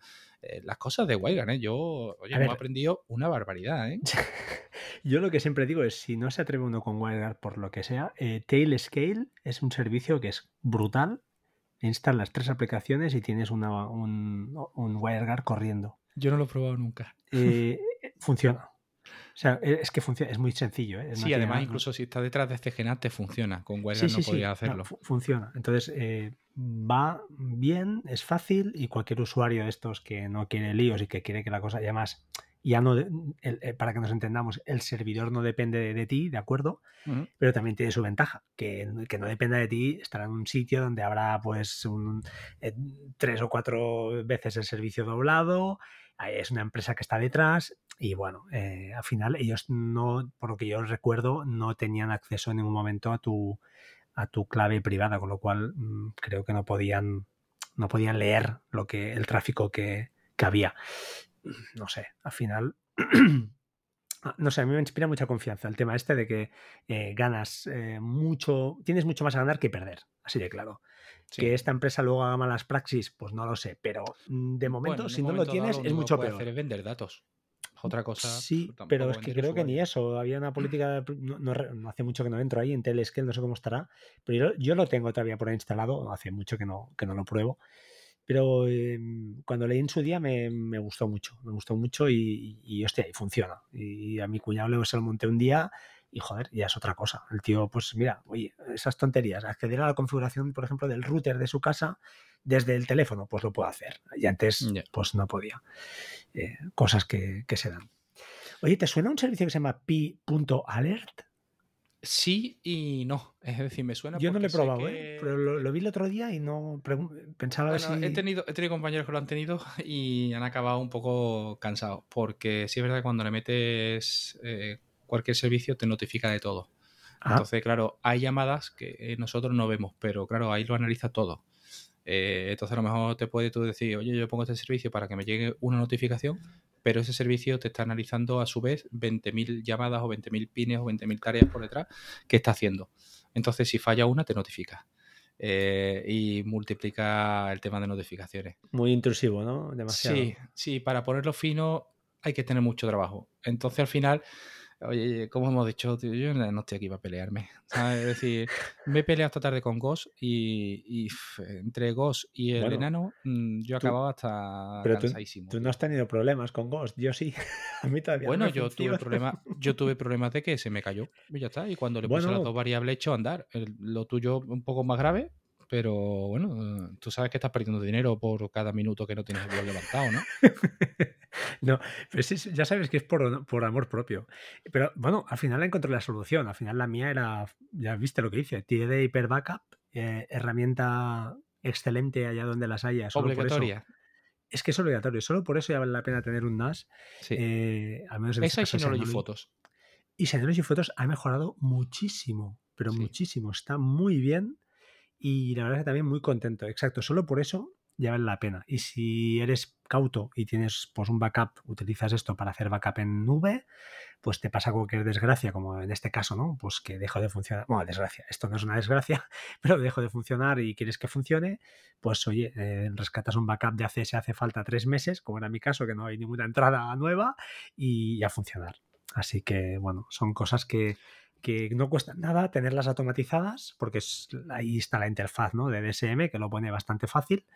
Y yo no lo veo una barrera de entrada muy difícil. Eh, en cambio, sí que QNAP tú lo has tenido. Yo creo que la barrera de entrada es más, más heavy, es más compleja.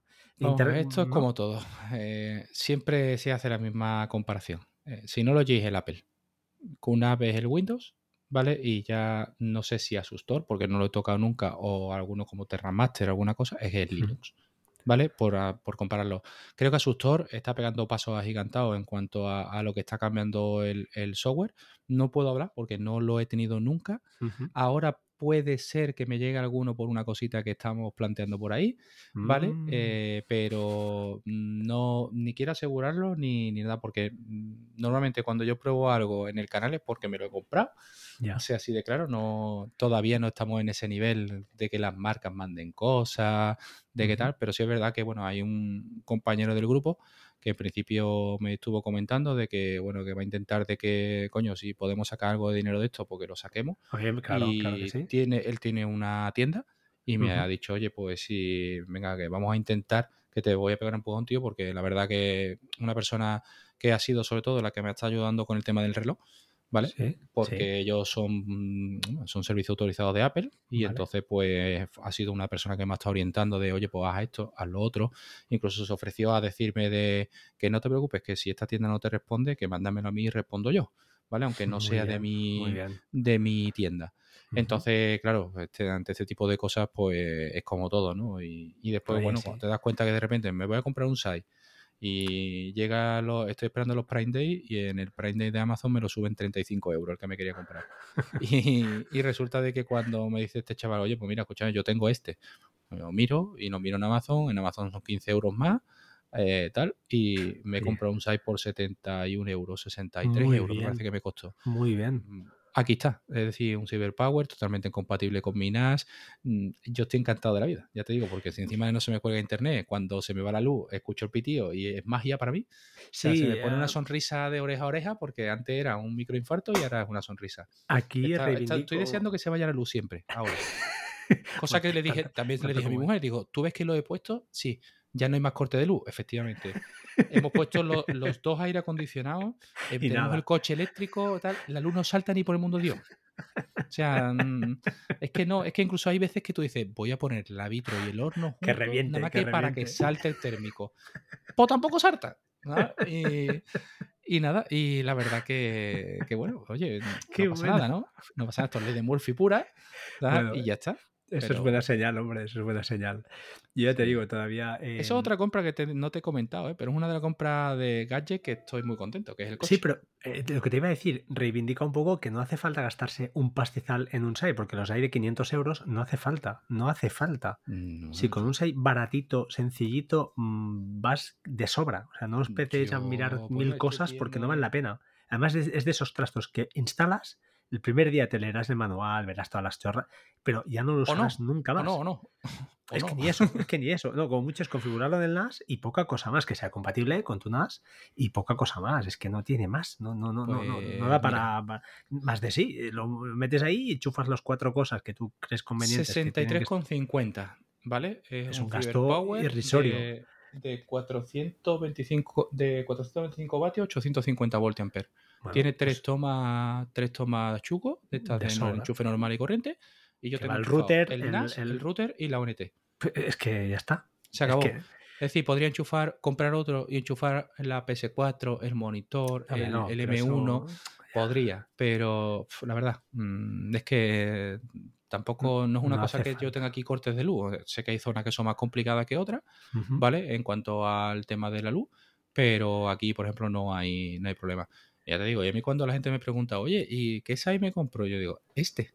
¿Por qué? Si Porque es yo que- lo estoy utilizando, no me da es que no tiene problema, es más. barato. sí. Yo ¿no? lo que no entiendo, bueno, lo que no entiendo, sí que lo entiendo, pero yo si fuera Cloudea esta gente, que no sé si lo hacen, pero yo haría el pack de NAS más un SAI baratito, que esté bien, porque es que son, casi diría que son indispensables. Porque lo que decías sí. tú, cuando se te va la luz y el NAS, ya sabes tú, ¿eh? los arranques, lo que has dicho tú antes, los 20 microinfardos estos, a mí me ha pasado, que le das al botón y no arranca, y no arranca, y pasa media hora y no arranca. O que arranca y, pasa? te pasa el consejero este de, de Sí, verificación sí. del disco, ¿no? Y dices, Y- uy, estoy dices, temblando, estoy temblando. "Fu, Eso, me me pasó dice". y ya no sé ni cuántos años hace que tengo el SAI. ¿eh? La verdad es que ahora si tengo algún corte me aguanta nada y menos, pero lo justo para cerrar, sí, para cerrar bien la sesión, sí. Y también todo, porque todo cambia. O sea, te puedo decir, el otro día escuchaba el podcast de Apeliano y, y hablaban de- del NAS, de la semana pasada, que además me lo Sí. descargué porque el nombre me, me- me entró mucho en la cabeza. Y, y claro, allí estaba, estaba nuestro amigo eh. Dagar Sí, sí, sí. y, y evidentemente Dekar, que, que, bueno, que en esto ya lleva, tiene los huevos pelados, ¿no? En el tema Sí. de, de los, de los NAS, ¿no? Y, y se hablaba con una facilidad de discos de 12, 16 teras, eh, tal. es un eh, pastizal. ¿no? Tío, la gente cada no disco de eso es una auténtica burrada. O sea, te tienes que esperar a situaciones muy especiales para poderte comprar un disco de eso y que estén bastante rebajados. Pero es que los discos de 4 teras, los discos de 4 teras valen una auténtica barbaridad. O sea, es que estamos hablando de que pones en marcha un NAS, te vas a los 1000 euros por redondear Sí, sí, sí, fácilmente. tranquilamente. No, no. Fácilmente, o sea que. Y yo ya, a mí cuando me dicen, oye, ¿qué NAS me compro? Mm, Escúchame, te compre lo que te compre, cuatro bahías. ¿sabes? Claro, es lo Mm, mínimo. por- Y no lo llenes, no, no te hace falta llenarlo. Ponle No, dos discos. Claro. Empieza con dos discos, ya lo llenarás. ¿sabes? ¿Y por qué cuatro lugar de dos? Porque te compras de dos y después te vas a acabar comprando el de cuatro. Eso Porque por ahí hemos pasado todos. Eso hemos empezado todos por ahí. Es así, es así. Pero yo creo que más eh, irte a uno de 8 ya es un, o 7 es una animalada. Y, y entonces, no, por, por la pasta, porque al final es un dineral. A no ser que realmente, oye, te sobren y, oye, que le sobre, que haga lo que quiera, ¿no? Pero a nivel de funcionalidades no, no tienes nada añadido. Pues ¿sabes qué eh, pasa? Que lo- el hardware viene muy blandito, tío. Y, y para comprarte una, hacer una inversión de 7 u 8 bahías, que te vas ahí a los 1.500, 1.600 Ujú. euros, sí. ahí sí empieza a plantearme el tema de un raid, pero sin dudarlo, ¿eh? Aunque tenga que cacharrear más, ¿eh? Claro. Claro. Porque el mundo de posibilidades se abre mucho y el mundo de potencia se abre más todavía, ¿eh? Es que, tío, Ujú. ponerte un, un NAS de estos de 5, 6, 7 bahías, te lo pones ahora con un Ryzen 3, porque si no lo giro te- tampoco se va a estirar. No te va a meter un Ryzen No. 7 ni un Ryzen 9, a no, No, ser que sea no. empresarial, ¿no? Sí, Pero metértelo con eso, o metértelo con, con los Celeron que tenemos nosotros, los, los- los J, sí. eh, hostia, me parece un insulto. Cuando te vas a QNAP o te vas a Sustor, y hostia, Cierto, el hardware, asusta. eh, sí, sí, es verdad. asusta, Pero, ¿eh? pero Son- bueno, pero para lo que tienen que hacer, yo ahora el único pero que tendría ahora quizás pues es meterme un el- cambiar la red, ¿no? Pasar del giga a, a los 2,5 o a los o subir, pero claro, esto es una inversión también fuerte, porque tienes que cambiar todos los hubs, todo lo que tengas en casa, tienes que es un rollo. Es que. Es un rollo. Entonces yo Eso lo, yo- lo hablamos el otro día en el grupo. Sí, sí, es que Synology se queda muy antiguo porque ya mínimo, mínimo son redes de 2,5. A Claro. mí me da igual. Como si me quieres poner redes de 10 gigas directamente. Claro, es que estás en si casa. es que en mi casa eh, Mm, yo no la voy a adaptar. O sea, No. decide, claro, porque yo me va a dar igual que el, el mini eh, le llegue el archivo a un giga que le llegue a 10 gigas. ¿Por qué? Porque para el uso que le voy a dar no lo voy a notar. Y en el tema de que tú digas, bueno, pues que me pongo una peli de Plex, es que ahí no lo vas a notar si yo hago transcodificación directa.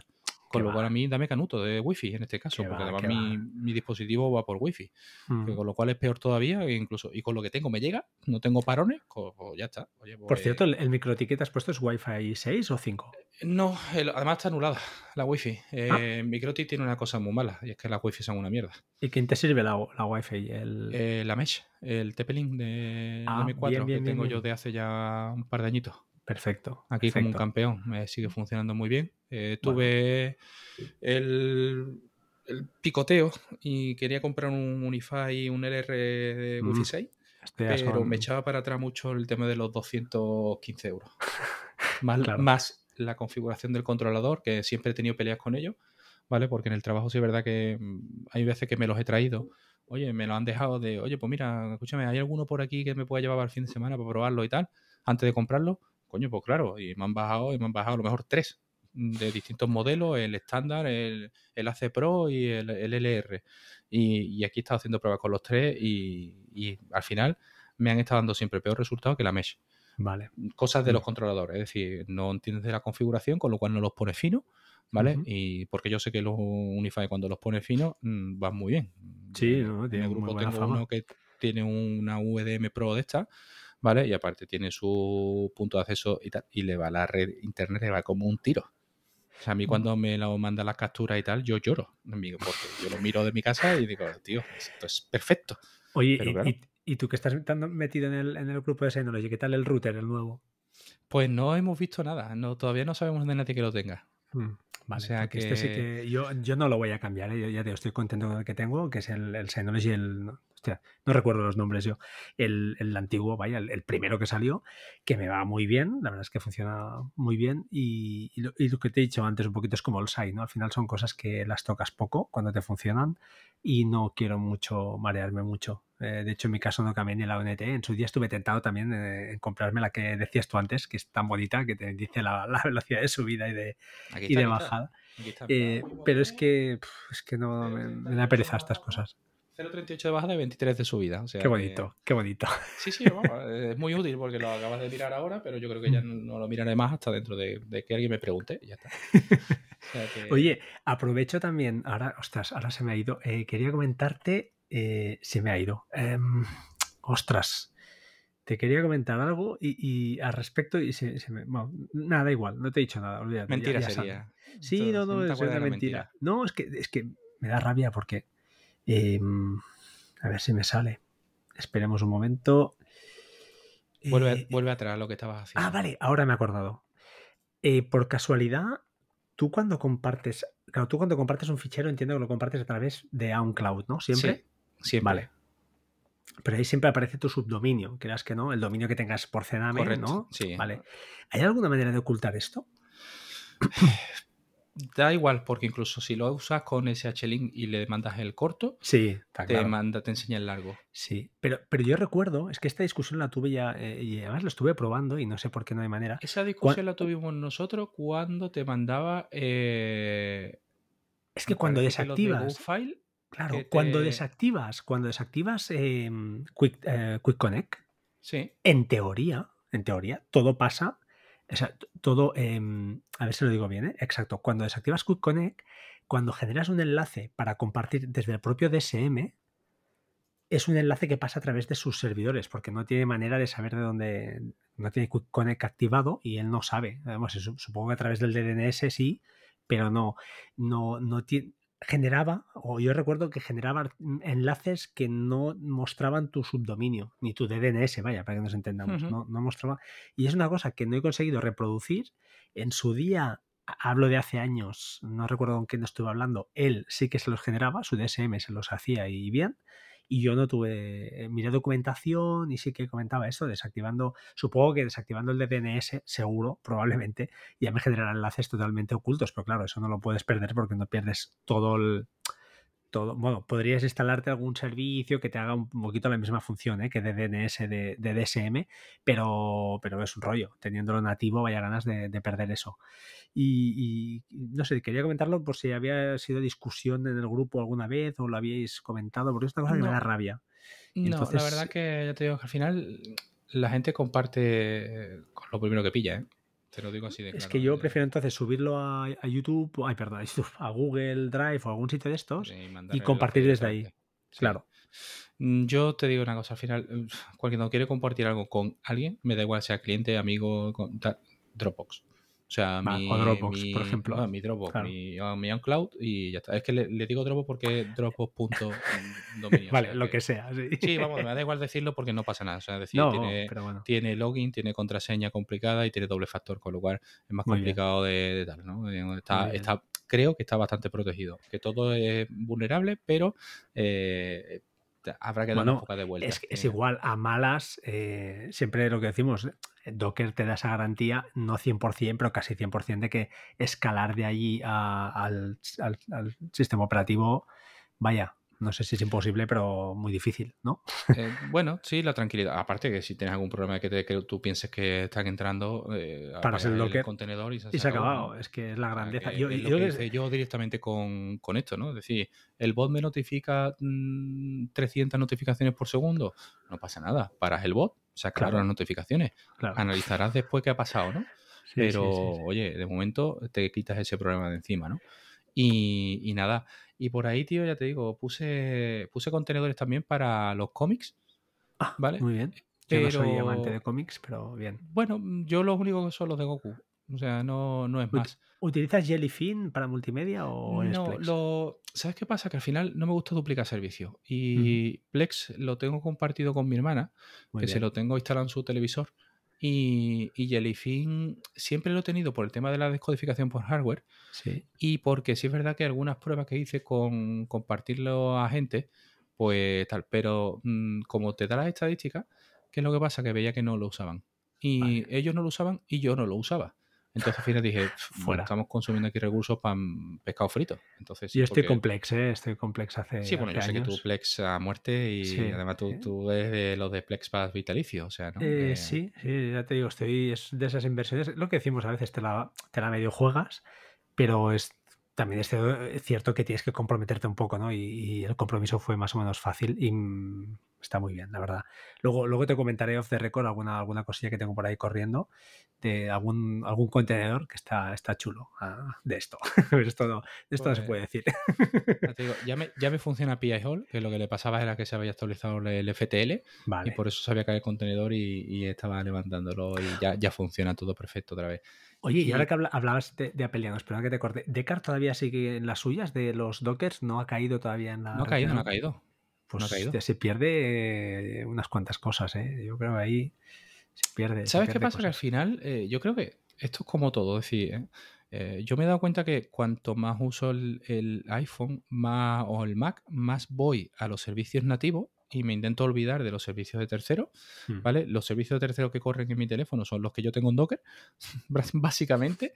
Y, la verdad, tío, que es cierto, es decir, él, además, aparte con su, con su historia, ¿no? Es decir, él lo utiliza sobre todo su, su base de datos de Python y, y él lo que haga lo hace en Python, con lo cual mm, no le, le da igual. Eh, pero claro, además el otro día, incluso cuando lo estaba escuchando, eh, hablábamos del, se hablaba del tema de apagar o no apagar, ¿vale? Que también es otro tema recurrente y, tal.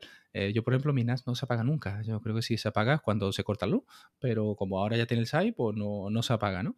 Y, en el grupo siempre la gente, sobre todo el que llega nuevo, de, oye, ¿y esto no entra en reposo? Eh, entra en reposo en el momento que tienes un page ya no entra en reposo en la vida, ¿vale? Porque estás constantemente haciendo peticiones a internet, con lo cual lo que está funcionando. Y, y después si lo apagas, yo no, no le veo el sentido, es decir, no porque... claro, no es la finalidad, justamente la finalidad es un 24-7 de unas, no, no, pierde todo el sentido, ¿no? Entonces, pues nada, y él, él sí lo apaga, fíjate, un tío como Decar, que además viene de este mundo de, oye, sabrá Decar lo que hay aquí, es decir, lleva utilizando NAS desde, yo creo que, que no había nacido yo y ya utilizaba él NAS. eh, entonces... Mmm, que alguien como Descartes te diga, no, no, yo sí lo pago. Curioso, mm. sí, sí, curioso. hay que eh, pensar, hay que pensar. Sí, sí, es curioso. Es decir, también tiene su lógica, ¿no? Es decir, eh, depende también el uso que le des. Eh, si el, por ejemplo, como dice, yo mis servicios que le doy es de ese audio, de ese vídeo o y tal, Y yo sé que en, ese, en esas horas no lo van a utilizar, porque el otro era Carlos, ¿no? El que también lo decía. Mm. Eh, si yo lo apago a las diez y media de la noche y lo enciendo a las 8 de la mañana. Eh, Sí, pero es que claro, si tienes, es lo que decimos, porque el uso que tienes es muy limitado en ese aspecto. O sea, lo tienes muy limitado y suficiente para ti, no lo critico. Cada uno lo utiliza como quiere, pero por ejemplo, en nuestro momento que caso, que le estamos. un blog en pie. Claro, mm, no, El blog no tiene horas. Porque sea un cuando tú blog estás durmiendo, o- los sudamericanos están despiertos. Exactamente. O PI Hall o, o WireGuard o cualquier cosa. eh, est- esto te da ese plus, ¿no? De, de, de, hostia, salgo de casa y no tengo que estar pensando. "Ah, Ahora no puedo tener, no tengo acceso a navegar sin publicidad porque no me he acordado de que tengo NAS parado. Es que no tiene ninguna. Aparte de que no sé hasta qué punto es bueno, porque ya sabes que los arranques de los NAS no son justamente el- rápidos. ¿eh? Son- Y, no, y aparte, que alguna vez te habrá pasado, que alguna vez sea que te ha quedado en el colgado en el, en el Sí. arranque. Sí, señor. Sí, señor. Mm, No, alguna vez me ha pasado. yo le he dado el botoncito y esto se ha quedado aquí parpadeando y parpadeando y parpadeando y no pitaba de inicio y parpadeando y tú decías, ay, Dios mío, ¿cuándo vas a iniciar esto? Y sobre todo porque tú dices, si no inicias, malo, porque si no Malo. inicia, ¿qué ha pasado? ¿Es que es un disco o es el NAS? Mm, Correcto. sí, uf, sí. y oye, eh, al final, hasta que pita y ya te da el inicio, te dices, ay, bueno, por fin, ¿no? Pero eh, acojona. O sea, que, bueno, pero al final yo creo que son políticas de uso, ¿no? Esto es igual que el- la gente que duerme con el teléfono enchufado en otra habitación porque produce radiación y no lo quiere al lado Bueno, tuya, ¿no? vale. es otra discusión de esas que no. Es que yo creo que al final eh, son, son manías de cada uno. No, Mm. no hay que diferenciarlo ni en que, oye, uno sí, otro no, es bueno o malo. Eh, yo considero que, que son discos que están preparados para estar 24-7 y que precisamente esos cortes le pueden afectar, aunque al final, Ujú. esto como todo, hoy, hoy hablábamos nosotros de qué, de la vida de los discos, ¿no? De, oye, ¿cuántos discos lleváis o cuántos usos lleváis en el disco. Y resulta de que yo entraba y, y me daba hasta vergüenza ponerlo, porque me pasaban por encima compañeros que tenían discos con 27.000 horas de uso y Uh. cuando yo miré yo pensaba que yo llevaba uf, una barbaridad. Pero sin embargo yo creo que mis discos están en unas 20.000 horas ahora mismo de uso. No está nada mal, ¿eh? ¿Vale? Eh, bueno, pues, eh, pero además tanto los discos como los NVMe, ¿vale? Porque están montados todos desde Vale. el mismo día. Eso sí es verdad que sí. cosas que el día que me pete me va a petar todo a la vez, ¿vale? Por desgracia, Bueno, porque no, los discos son no. de la misma partida y, y son del mismo día de instalación, con lo cual... Bueno, pero eso nunca se sabe. Sí, eso sí, sí, a lo mejor es comprarlos siempre en días separados o en sitios distintos, ¿no? Eso es lo que dicen. Mira, pero bueno, mi, mi de dos años, ¿no? mi volumen 1 lleva 20.357 horas, son ¿vale? dos Mañana, años y rom- pico. mañana romperá, ¿sabes? Por haber No, hombre, hablado, no. ¿no? Pero, hombre, no. pero sí te digo que, que, bueno, la verdad que aquí ya te digo, es un dispositivo que a mí me va de puta madre. Es decir, aquí está, verano Sevilla, aquí ha funcionado correctamente en cuanto a temperatura y en cuanto a todo. Muy O bien. sea que sí es verdad que no estuve tonteando, ¿vale? Porque sí me llamó mucho la atención de cuando se podía poner DSM de manera no oficial o crear un volumen de manera no oficial en los NVMe y ahí la gente montaba ahora sus máquinas virtuales y sus cosas. A esto no- ni me enteré yo, ¿ves? Imagínate. No, no, pues vamos, sí, Mejor, se, po- se podía hacer, mm, se tocaba algo en DSM y Sí. se podía montar un volumen con, con las NVMe. Hostia, Entonces, claro, la velocidad de, esta, de estos dispositivos sí son. Claro, claro. Entonces la gente se montaba máquinas virtuales y claro, pues imagínate, ¿no? Todo el, el- el tema de ancho de banda desaparecía. Mm, Madre de un disco mecánico a un NVMe, pues imagínate, es Qué bestia. seis veces, siete veces más de Sí, sí, velocidad. volaba. O sea que, con lo cual, pues nada. Y incluso hay gente que ha montado cosas que no lo veo lógico del todo, pero incluso en la multimedia, ¿vale? En algún disco de esto, alguna película o tal. Y compañeros del grupo lo tienen montado así porque simplemente para descomprimir una película 4K, Ya, ¿vale? De estas que te vienen por ahí prestadas, sí, este tipo sí, de cosas. Sí. Pues resulta de que, claro, no es lo mismo descomprimir una mm, en un disco NVMe con las velocidades que tienen Ya, claro, hacerlo ya lo en, sabemos. en un mecánico, ¿no? Pero los van a cascar antes, ¿eh? Van a morir antes estos discos, ¿eh? Seguro. Bueno, pero la verdad que, oye, ahí están, ¿no? Mientras que están para Mm. también, ¿eh? Es decir, que... Sí, sí, pero no es su uso natural. Aquí sí que te está saliendo un poco de, ¿no? de lo que te está dando el fabricante. Que por Sí, cierto, he bueno, escuchado que Synology en la, en próxima remesa he escuchado algo de, de que lo- solo aceptará sus discos duros, alguna cosa. ¿Has escuchado algo de eso? Ahí, eh, esto es... Me da un eh, miedo eso, eso sí que me da un miedo. Eh, vamos a ver, yo como digo, que Dios me conserve mi 918 Plus durante mucho tiempo, ¿no? Porque eh, el día que se averíe no sé dónde me voy. Yo no sé si me iré un 920 mm, corriendo o, o, porque en algunos casos sí es verdad que te lo permite instalar, pero discos de cualquier marca, pero te empiezan a dar avisos de que no es totalmente compatible y te, entre comillas, te obliga a montar los de Synology, que no son los que no te dan al aviso, pero tío, los de Synology, un pastizal que te caga. Es que no, ¿Vale? no, ya. Las cosas son así. Yo entiendo que a nivel de soporte, a nivel de tal, pues ellos quieran su marca y me quito de un plumazo dar soporte a 23 marcas distintas, ¿no?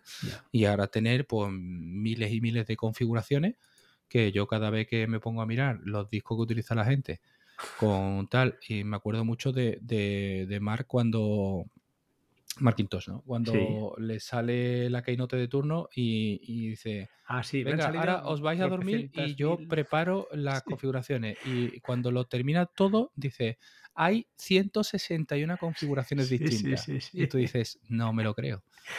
y tú dices, pues créetelo porque las he tenido que preparar una por una para la tienda, ¿no? Y hay que dar precio a todas, sí, señor. Entonces, eh, eh, yo entiendo que al final así reducen el tema de errores y el tema de soporte y para ellos, pues, oye, a lo mejor en el mercado que se están manejando, pues, oye, le va bien. Yo creo que es un tiro en el pie en, el mercado usuario. El mercado mm, usuario. Yo creo que, también. al final también tampoco conocemos números. Es decir, aquí no hay nada, ninguna publicación oficial que diga el usuario doméstico es para Synology el 63%. Ya. Eh, no creo, no creo. Yo creo que si el mercado doméstico a lo mejor le puede llegar un 10%. Y ese 10% por lo menos no le interesa.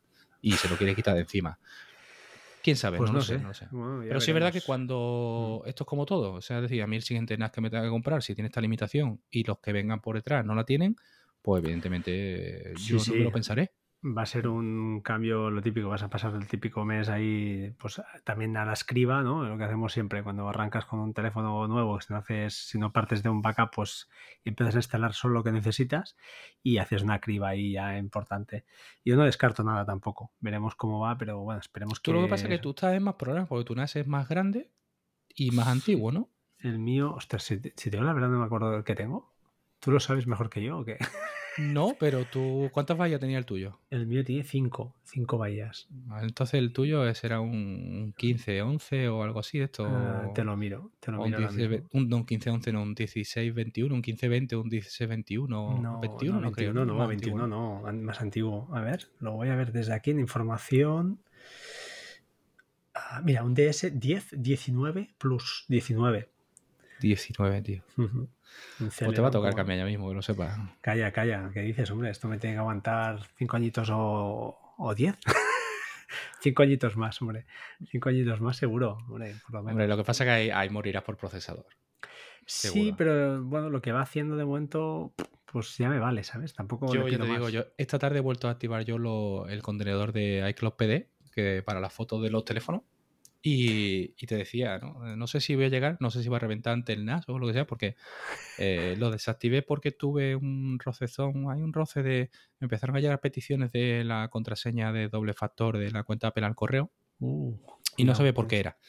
Y entonces lo que hice, digo, bueno, pues aquí lo único donde yo he metido mi Apple ID es en estos contenedores, lo desactivo. Al final no venía de ahí, al final venía de otra cosa que había probado y, y cogieron ahí algo. Y, entonces hoy los he vuelto a activar.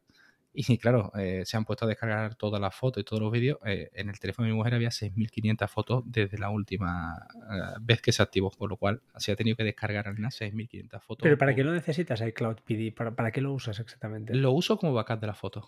¿Pero no, tienes Synology Fotos? Sí, pero lo tengo en tres sitios distintos al final. Es decir, yo ya perdí las fotos una vez y, y, pagas iCloud. voy a perder más no la voy a perder más. Es decir, al final eh, están puestas en el NAS, eh, tanto en iCloud PD como que están por separado por las cuentas. Sí. Y, en este caso clasificadas por fechas.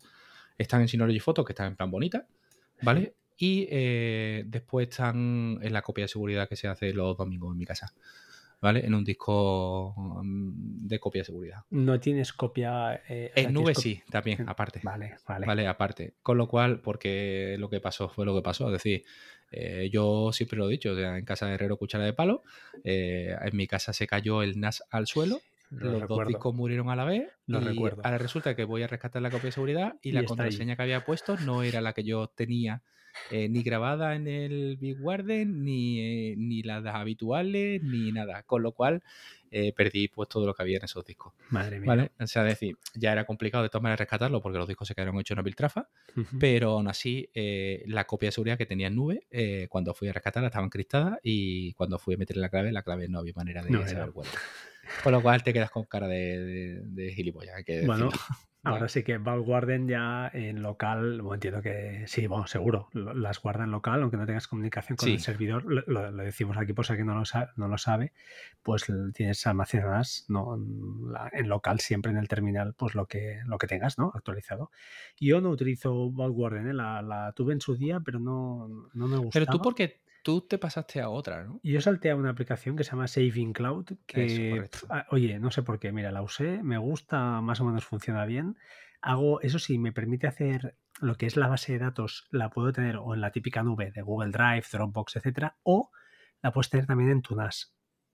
Yo la tengo en la nube, en este caso, en Google, pero bueno, así ya te digo, está cifrada y, y no tiene que pasar nada. Pero, en cambio, por ejemplo, mi mujer, para, lo- como la tenemos sincronizada, la sincroniza a través de, ¿cómo lo digo ahora? De web, eh, no me sale el nombre del protocolo, de web, eh, WebDAP, a través de WebDAP, porque como tengo con Synology cifrado eh, la copia de, de Google Drive eh, con el NAS, todo lo que se sube a Google Drive se copia en el NAS y a través de web eh, de WebDAP sincroniza ella con, con la base de datos de, de las contraseñas. Un poco complicado, pero bueno, es así.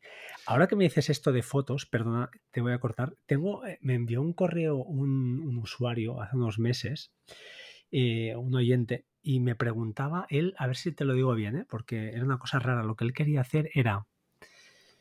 Mira, mientras hablas tú, lo voy a buscar, porque lo, se lo solucioné y lo tengo solucionado, pero no sé por qué lo usaba él. Pues yo Él te lo voy, que hace- te voy a traer la pregunta, que es, eh, me hablas de Google Drive, ¿cómo lo estás teniendo ahora Google Drive? Porque con este recorte que ha habido de capacidad, yo me acuerdo que yo tenía por la USAL un, un ilimitado que lo Sí. utilizaba simplemente para, la- para el NAS, tampoco es que tuviera ahí... ah, y lo que tiraba era la copia. Y, y ahora, por ejemplo, sí es verdad que tengo un tera de, de OneDrive por el trabajo, pero claro, con OneDrive tú sabes que no hay sincronización de manera fácil y estándar. Entonces, ¿cómo lo, ¿qué es lo que tienes tú de, de Google Drive? Yo pago Google Drive. Ah, amigo. es vale. legal y lo pago a gusto, por lo que decíamos antes, de las copias de seguridad.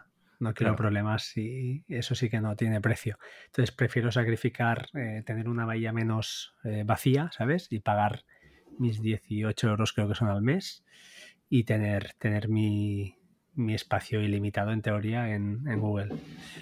Eh, es lo que tengo. A nivel de empresa, empre- empre- Tampoco me tiene que complicar la vida en ese aspecto. Es decir, yo pues, me veo aquí, yo mi copia de seguridad, la que se hace de Hyper Backup, sí, en el disco local, está en un disco de 500 gigas. Eh, con lo cual, mm, no tendría problema ninguno por decir, oye, pago religiosamente también una cuota de un tera, que Sí. mm, es básica y esa te costará a lo mejor, no, será el estándar, que será 9,99. sí. Sí, prácticamente, no vamos casi seguro, no me da por mirarlo si está más barato o más caro, pero prácticamente será el estándar.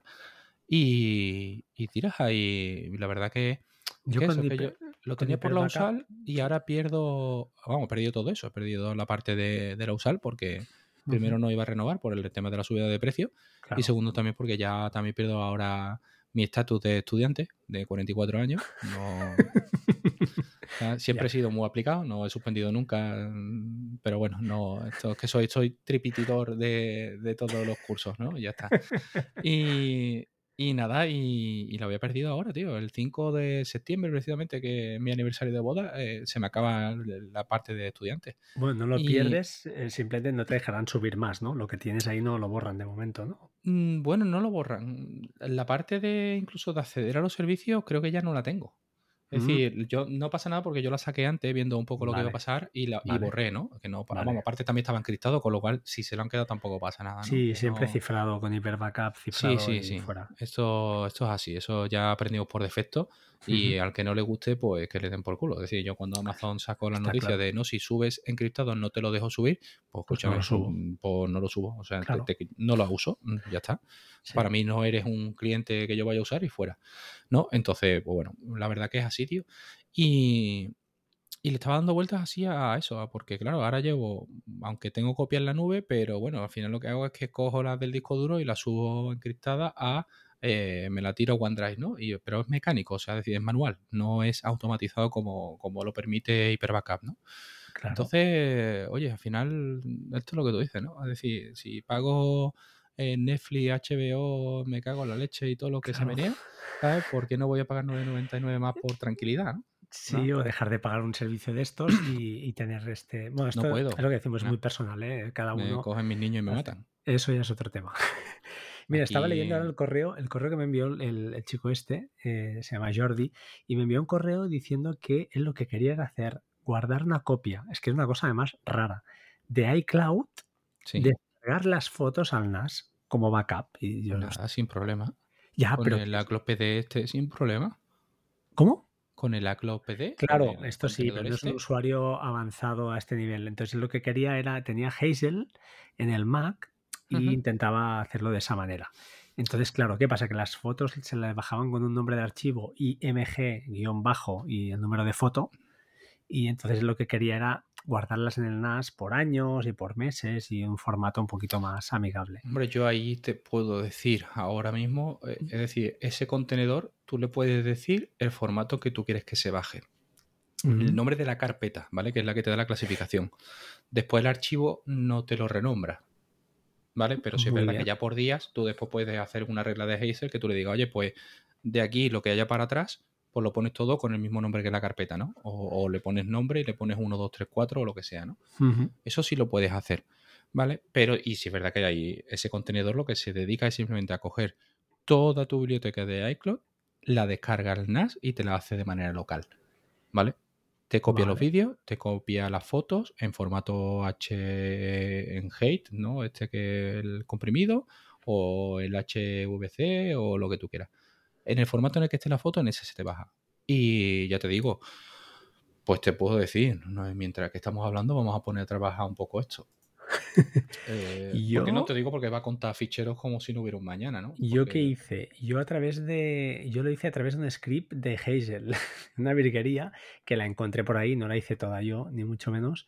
Pero sí que a través de un script lo que hacía, a ver si me acuerdo, Claro, hay un, ah, instalando un par de cositas con Brew. Eh, utilizas Brew, ¿no? Para el Mac, supongo tú, para instalar cositas o no. No. Homebrew, ¿no te suena? No, no, no, que va, que va. Hostia. ya, ya, me he vuelto muy sibarita. Es una herramienta de terminal, es brutal. App Store y poco más. Oh, oficial.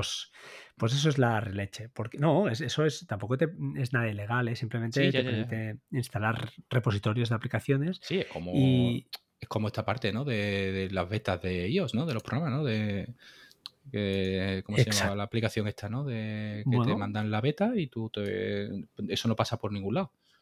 Bueno, aquí también te pide permisos, ¿eh? el sistema operativo te, pide permisos si quieres correrlo o no, ¿eh? no, no es nada, no hace nada raro. O sea, funciona, vaya, creo yo, ¿eh? eh se instala desde terminal y cuando quieres instalar algo, pues haces brew espacio, tiene un buscador de aplicaciones. Muchas de las aplicaciones de la App Store gratuitas, que son lógicamente gratuitas, pues están por ahí, pero no es nada. ¿Pero quedan? ¿Quedan alguna de esas? Sí, no, no, es, no, es un, no es nada malicioso, ¿eh? Se utiliza ese no, Pero me refiero, eh, App Store ya gratuito, tío. Ya, pero por ejemplo, por ejemplo, una herramienta que se llama Exif Tool, que la quieres eh, Hazel, si la quieres utilizar con script, tienes que utilizar la parte de, de, terminal, no puedes utilizar la aplicación de, de App Store. Me explico. Sí, App Store con esa bossing es imposible. Vas a hacer una llamada a esa función, con, ay, perdón, a esa aplicación, le vas a pasar una serie de parámetros y te va a devolver algo, ¿no? Por ejemplo, en este caso que te decía de las fotos, yo lo que hice fue primero eh, con los datos EXIF de la foto, y esto es una aplicación de terminal que se instala, que es EXIF Tools, que lo que hace es EXIF Tools, le pasas una ruta de una foto y te saca los datos EXIF en el formato que quieras, porque tiene una serie de parámetros que se lo, se lo pasas, y entonces a partir de ahí, pues renombraba la imagen. Luego con otra aplicación, otro aplicativo de terminal que se llama Geocoder, pues la, la situaba e incluso le sacaba a través de las coordenadas GPS, le saca un nombre, por ejemplo Barcelona o Parque de no sé dónde, un poquito más detallado. Y entonces lo que hacía era renombrar las fotos eh, por mes y por año, lógicamente, y además el renombre, en el nombre de la foto ponía dónde estaba tomada. Y bueno, es curioso, es una pijotada que tengo por aquí funcionando que no me acordaba y ahora cuando estábamos hablando de las fotos me, me he acordado que es una Mira, de las yo cositas lo de las que- fotos, la carpeta de Rosa, por ejemplo, ocupa Mm. 25 gigas. Pero ¿por qué las tienes separadas tú las fotos por usuario? Porque Synology por defecto lo hace así, ya lo sé, pero yo no quiero No, no, esta, esta es la del contenedor en sí. Vale, Vamos, vale, Rosa, eh, simplemente yo a, Rosa lo único que tendría que poner sería fotos en su móvil y decirle sí, sí. que, como lo tengo yo, ¿no? De cuando lo enchufes, que si estás en la wifi, con el atajo que tú me pasaste, ¿sabes? Pues directamente se ponga a subir las fotos y ya está. Vale. Y eso sube, el primer día pues va a ser más pegajoso porque Sí, sí, va a tener que después ya subirse no, porque se 7, 8.000 incrementa. fotos, pero ya luego se suben día por día, ¿no? Claro. Pero ya te digo, aquí hay 7.972 fotos de- del teléfono de Rosa, ¿vale? Y si miro el mío, pues el mío evidentemente serán menos. Pero ella, El por ejemplo, si quiere ver las fotos, eh, ¿cómo lo hace? A través de Ella las ve en tu teléfono. Mm, Yo ahí te puedo decir, el teléfono de Rosa es una jungla. Vale. Porque puede haber, puede haber desde eh, mm, grupos de WhatsApp del Sí. colegio en el que se mandan Vale. eh, que el niño ha hecho el cero perfecto, De acuerdo, de ¿vale? acuerdo. hasta eh, hoy qué bonito este anuncio que me comenta que he visto en Instagram y me Vale. gusta el look que lleva la modelo y le hago una una captura de captura. pantalla. Pero eso también me pasa a mí. Entonces yo lo, yo tampoco soy un sibarita. Lo que sí que no quiero es perderlas. Entonces, lo- y lo que quiero es tenerlas or- ordenadas por años y por meses. Eso sí que es lo mínimo que pido. Pues Ya no busco nada ya te más. digo, mira, Rosa eran 7000 y pico de archivo, yo tengo 1126. O sea, con lo cual Bueno, imagínate, por eso te digo que a mí, a mí el teléfono en sí, a mí que, ¿para qué quiero yo un 14 Pro? Mm, Claro, claro. Es que yo soy igual. Yo, y aparte que no soy un tío que se tirar fotos. Entonces, mm, oye, sí, que me haga unas buenas fotos, que me las haga el teléfono. Yo no quiero ya que haga su magia, ¿no? Y ya me está bien. Tampoco necesito mucho más. Pero era, era, hostia, no, no, no atiné con iCloud PD porque en su día no lo. O sea, no lo quise probar por el tema de meter la, los temas de las contraseñas de iCloud y eso no, no me gusta. Aunque Pero es ya verdad no, que es. realmente ya no pones la contraseña en las variables de entorno. Vale. La, la metes en terminal, con lo cual Ha cambiado esto, ¿eh? terminal ya estás, digámoslo así, ejecutándolo en local. Vale. ¿vale? vale. Pero bueno, sí es verdad que oye, al final te creas una cookie que aunque esté en tu NAS, es una cookie que lleva la verificación de doble factor, que está viva Claro. 90 días, Sí. entonces eh, es un acto de fe, mm, digámoslo Bueno, así. Ya te digo, yo cuando empecé a recibir mm, indicios de que se recibía algún correo de más de verificaciones de doble factor, eh, pues automáticamente corté con este contenedor porque pensaba que era este contenedor. Y no, era uno que había probado antes que este y que lo tenían activo por detrás. Wow. Y, Oh, y ahí sí es verdad que ahí la contraseña sí iba directamente contraseña, contraseña, o sea, nada de... Vale. Entonces, bueno, oye, son cosas que, que vas probando y, y te vas dando cuenta al final que, oye, que cuidado que aquí eh, no sabes dónde va. Y el problema es que hay mucha alegría a la hora de instalar y luego vienen los llantos. Bueno, sí, claro, es- eso es verdad. Nos pasa a todos, que vas Sí, sí, probando. nos pasa y- todo, nos pasa todo. Es decir, ¿has No, probado esto? no, No, ¿me lo pasas? asustes. Sí, allá que voy. Sí, sí, O sea, sí, sí, es normal. Y allá que voy con todo, ¿eh? O sea, eh, es que, vamos, yo ahora, por ejemplo, estoy con el tema de. Quiero empezar otra vez a controlar los gastos porque llevaremos un año sin hablar, pero creo que ni tú te has vuelto millonario, yo tampoco, ¿eh? Yo no. Yo los, kilos, los kilos que, tengo de más son mm, kilos físicos, no, no son kilos de, de los que tienen que ser. Oye, pues, ¿qué, qué aplicación utilizas? Ya, venga, ah, pues, ahí es donde estoy. O sea, empecé, me pasaron Firefly 3, pero lo que me No pasa es que como yo trabajo con OpenBank, que ah, yo pensaba que se iba a sincronizar a través de Santander, pero Ah, no... quieres, quieres sincronización, ¿eh? Tú quieres que lo haga todo. A mí me gustaría, porque Pero no estás cosa... dispuesto a pagar entonces, ¿eh? Entiendo que estás dispuesto a Mm, pagar. o no, porque Firefly 3 eh, se podía poner sin pagar. Sí, ¿vale? ya, ya lo sé. El pero- tema final es que tú dices, bueno, si no tengo que pagar, pues por lo menos que me permita descargarme los movimientos del banco, que mi banco los descarga por CSV, y tú coges te- y oye, pues te modifico el CSV y te lo, y te lo pongo, ¿no? Pero nada, y después no me llevo bien con las aplicaciones de presupuesto, ¿vale? Porque no sé Ah. presupuestar todavía, ni me quiero meter ni me apetece. ¿vale? Eh, ¿Por qué? Pues porque yo prefiero empezar llevando como si fuera una contabilidad real del día a día y una vez que controle eso, pegar el salto a mm, presupuesto, ¿vale? Entonces, como no me había con la metodología de presupuestar, pues claro, eh, las cuentas no me terminan por cuadrar. Y cuando no me cuadran la primera vez, me cabreo, mm, borro No, el contenedor y ya tomo por culo. Ah, Soy así de radical también para esas cosas, ¿vale? Y Entonces he probado una que se llama. Budgie, que es la última que he instalado, que visualmente era, ¿Budgie o bueno, Budget? eh, batch, pero si te metes en la descripción te dicen que es ah, eh, el, el término es Budgie, ¿vale? Pero vamos, es batch. Eh, y la puse hace un par de días y automáticamente la, tal como era de presupuesto y como no tenía idea de presupuestar, pues la quité. Vale. La quité porque empecé a meter movimientos y yo veía que no se sincronizaban esos movimientos a la vez de, de descontar de, de lo que yo creía que era lo líquido de la cuenta, ¿no? Y es que no es lo líquido de la cuenta, es el presupuesto en sí. Claro. Entonces hay una mecánica un poco más distinta al día a día que tal. Y bueno, al final pues nada, sigo entrando en la cuenta del banco y cada vez que entro en el banco pues lloro y yo luego ya salgo. Nada, tampoco... Bueno, a ver, yo estoy utilizando una que se llama Money Stats. Money de dinero, Stats. Es para iOS y está para Mac. También creo que vale poco. No, no, no es cara, ¿eh? Es una aplicación. Pero, no Pero está en Docker, ¿no? no, no, no Es está que en Docker. si, no está, si no está en Docker no existe, tío. Y eh, ya lo sé. Ya lo sé. Pero es que además, además, eh, esta solo es para iOS, es verdad. No, no está. Pero bueno, yo en no sé en tu caso. En, En mi, caso, en mi casa ahora han entrado dos dispositivos Samsung. Ya, pero el ¿quién lleva la el contabilidad en tu trabajo de mi casa? mujer y, y aquí los tengo, los tengo en cuarentena. ¿Y, y quién lleva la contabilidad en tu casa? ¿Tú o tu mujer?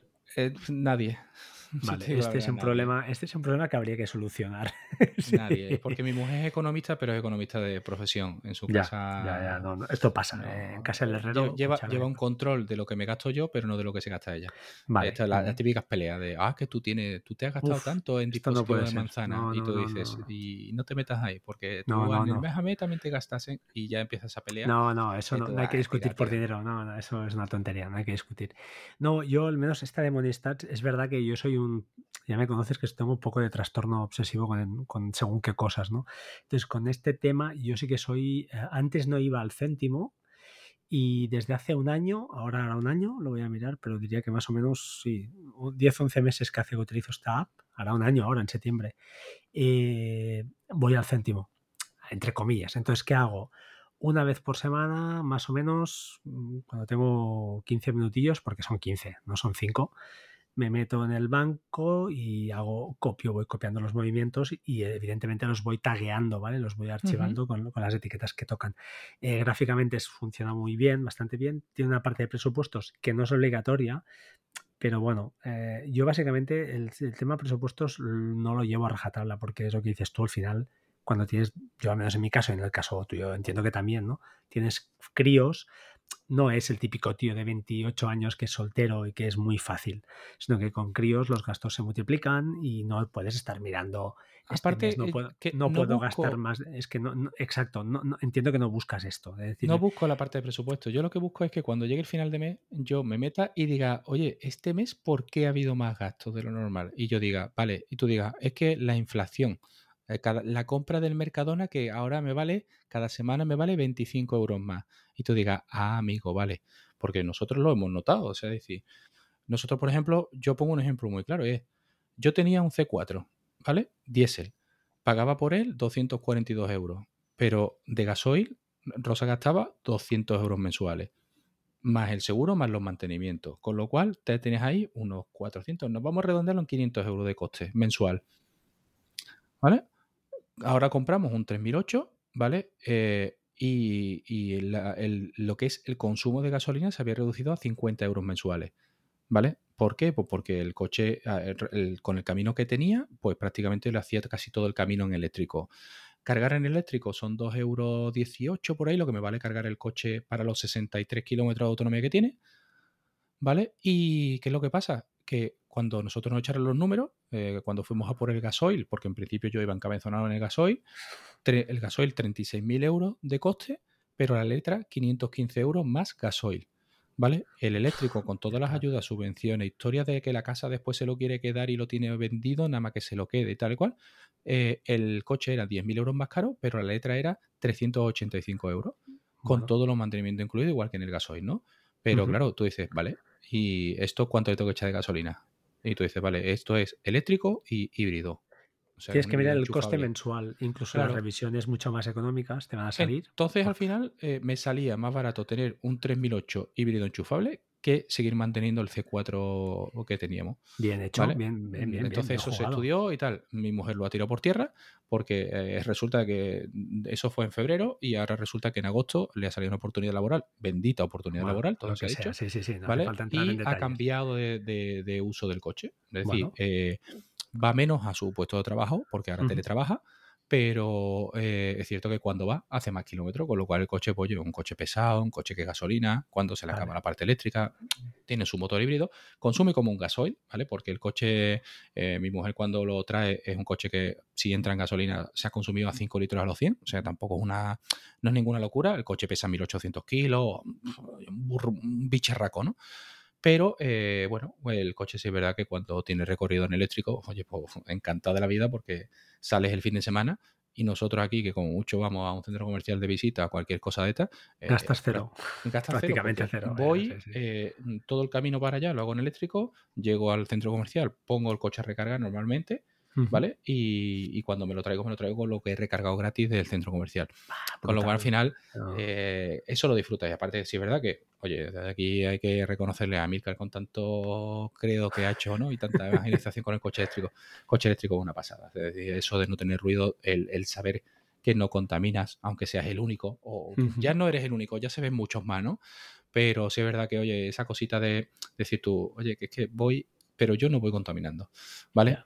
Pues, eh, bueno, nosotros nos venía ese, cambio y la verdad que, bueno, oye, pues, pues, ya está.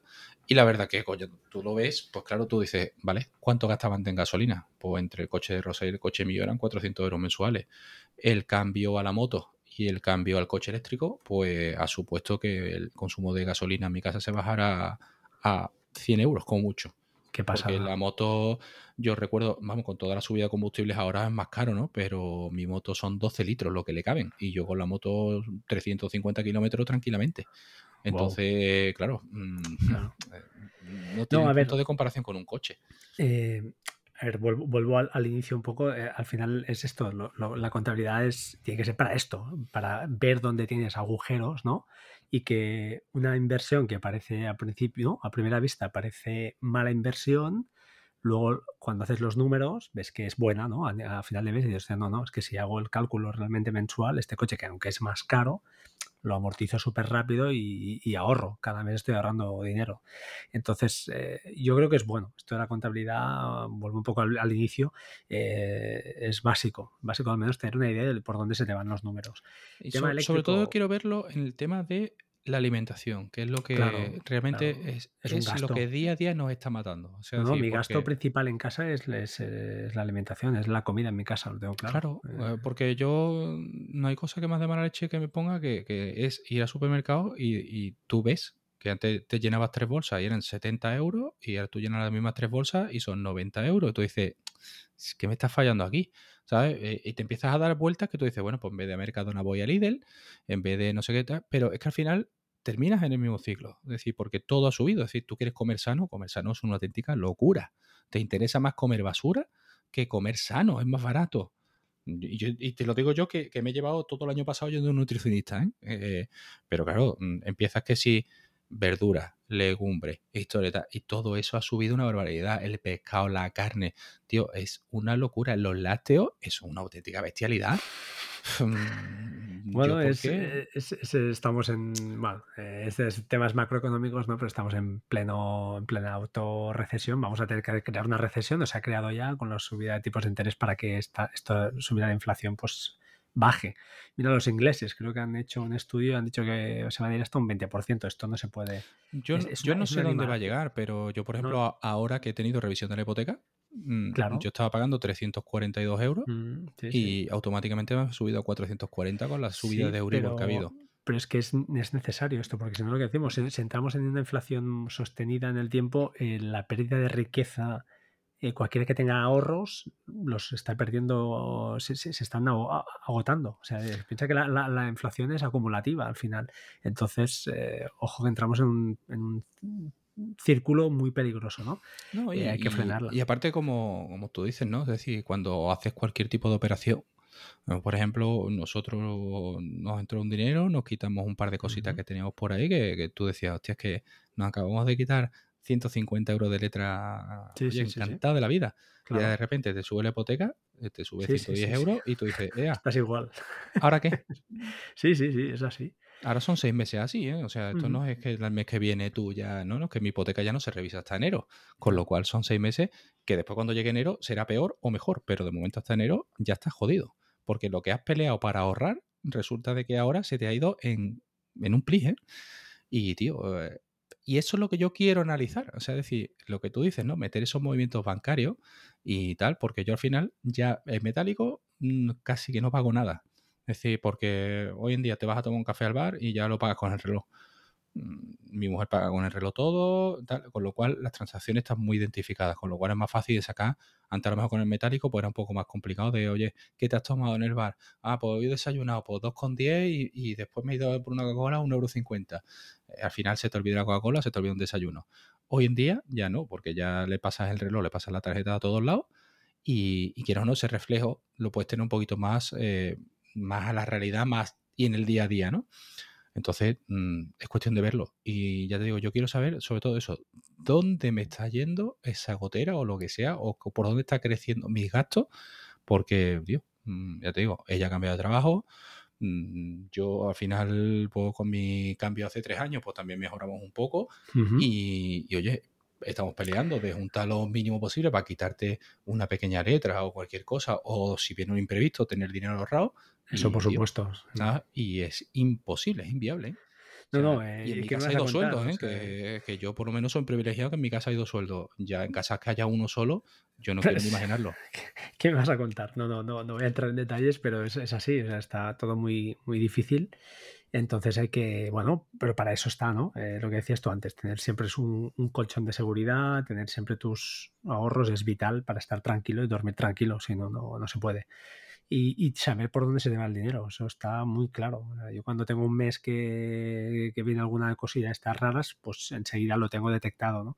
Además, para eso, aparte de esta aplicación, yo lo que tengo es el típico Excel, que no está de más, donde tengo los pagos recurrentes, que tengo seguros, lo típico, que viene una vez al año, sé en qué mes me viene el IBI, esas cositas que van llegando, y hay que saber cuándo te vienen, aunque lo tengas fraccionado o no, pues saber que cuando llega ese mes, tener ese dinero, que si lo haces con presupuestos es perfecto, porque tú lo vas acumulando cada mes, pero bueno, si no, si no quieres llegar a tanto nivel o te molesta el tema del presupuesto, porque cuando tienes críos es más difícil, es inevitable. Cuando no sale una cosa, sale otra. Cuando no es una, los ojos de las gafas de uno, es eh, la boca del otro. Eh, sí que hay que tener en cuenta un poquito, pues, eh, bueno, tener esa previsión. Yo utilizo, ya te digo, esta aplicación. Una vez por semana tengo el hábito ya de. Es un hábito porque a mí este tema, pues, es el que soy el que llevo la contabilidad en casa y, y me gusta. Y entonces, pues bueno, esos 15 minutillos no me los quita nadie. Eso sí, cuando empiezas es un rollo, porque la primera vez que empiezas, yo al menos me gusta tener la contabilidad de todo ese año, entonces te sacas el, Excel del banco y tienes que ir entrando movimiento a movimiento, a no sé qué, aunque tengan las importaciones, que muchas de estas apps tienen la manera de importar con CSVs o Excels, yo prefiero acaban haciéndolo mal. Entonces, lo mejor es, oye, hacértelo tú, pasar un poquito el, el sarampión el primer día o los dos, tres primeros días, un poco a poco vas entrando pues por semanas, por ejemplo. Y bueno, entonces en, una semanita o si tienes dos o tres meses y ya empiezas a tener un, bagaje importante para saber por dónde se te van los, los Pues ya me pasará el enlace para... Sí, sí, lo pondré en las notas del, programa porque nos hemos pegado una buena charla, pero bueno, eh, es lo que hacía mucho tiempo también que no grabábamos, que no tocábamos esto. Lo voy a apuntar ya, de hecho. Oye, a, punto ya, para ir acabando, ¿alguna aplicación, servicio que digas, hostia, que has probado estos últimos meses? Que, ¿Alguna aplicación para ellos? ¿Alguna cosa que digas, hostia, esto te va a gustar? pues mira, eh, te pillo en frío. No, vamos, te miro, te miro el móvil directamente. Hostia, aprovecho para comentar, mientras tú lo vas buscando, eh, eh, me he hecho usuario a nivel de trabajo, por un tema que teníamos ahí unos compañeros, de OneNote, la aplicación de Microsoft, muy, muy bien, ¿eh? Muy bien. Aplicación corporativa que nosotros tenemos en el trabajo, con lo cual, pues, oye, queríamos buscar un sistema fácil para gente que no es, eh, pues como tú, como yo, ¿no? Más, un poquito más tecnófilos. Y, y, oye, cumple muy bien su cometido. Lo, lo utilizamos como, bueno, pues eso, como un tema de reporte eh, diario entre, para paso de turnos eh, entre nosotros. Toda la información, puedes pegar correos, imágenes, tablas. Y he hecho unas plantillas, las hice yo, creo unas plantillas para cada mes y para cada día. Y muy chulo, le metes cuatro emojis y cuatro cosas, cuatro tablas y queda muy presentable, muy limpio, sincroniza bien, lo tienes en todas partes y muy contentos. O sea, en el curro la gente muy, muy bien. Pensábamos que habíamos probado varias cosas, estuvimos valorando Trello, estuvimos valorando, eh, probamos hasta el típico Excel, ¿no? La, la, primera, el primer arranque fue con Excel, dije, hombre, a ver, vamos a intentar buscar una herramienta que esté un poco mejor, que cumpla más el cometido y muy bien, muy bien. La verdad es que OneNote no había tenido la oportunidad, la oportunidad de, de, usarla, ¿no? Porque estoy anclado con Bear todavía yo como, como notas y lo uso para todo y, y creo que me va a costar desengancharme de, de esa aplicación. Yo, yo, me pasé a Joplin y abandoné Bear. Es que totalmente. tengo que hacerlo, tengo que hacerlo porque creo que no, le, no, no, hay nada que envidiarle, ¿no? Con Joplin nada, cero. Todo al perfecto. final es un texto plano, es decir, la aplicación es feilla. No, había aplicaciones bueno, más bonitas, es decir, ya. está por ahí Obsidian, ¿no? Que es lo Sí. más bonito que hay, ¿no? Pero sí, al final tienes que pasar por sus servidores y tienes que pagar. Eh, no, no es autoalojada ni nada, ni tus notas están encriptadas, ni al final, eso si pasa algo el día que pasa en Obsidian, aquellos datos van a salir por todos lados, ¿no?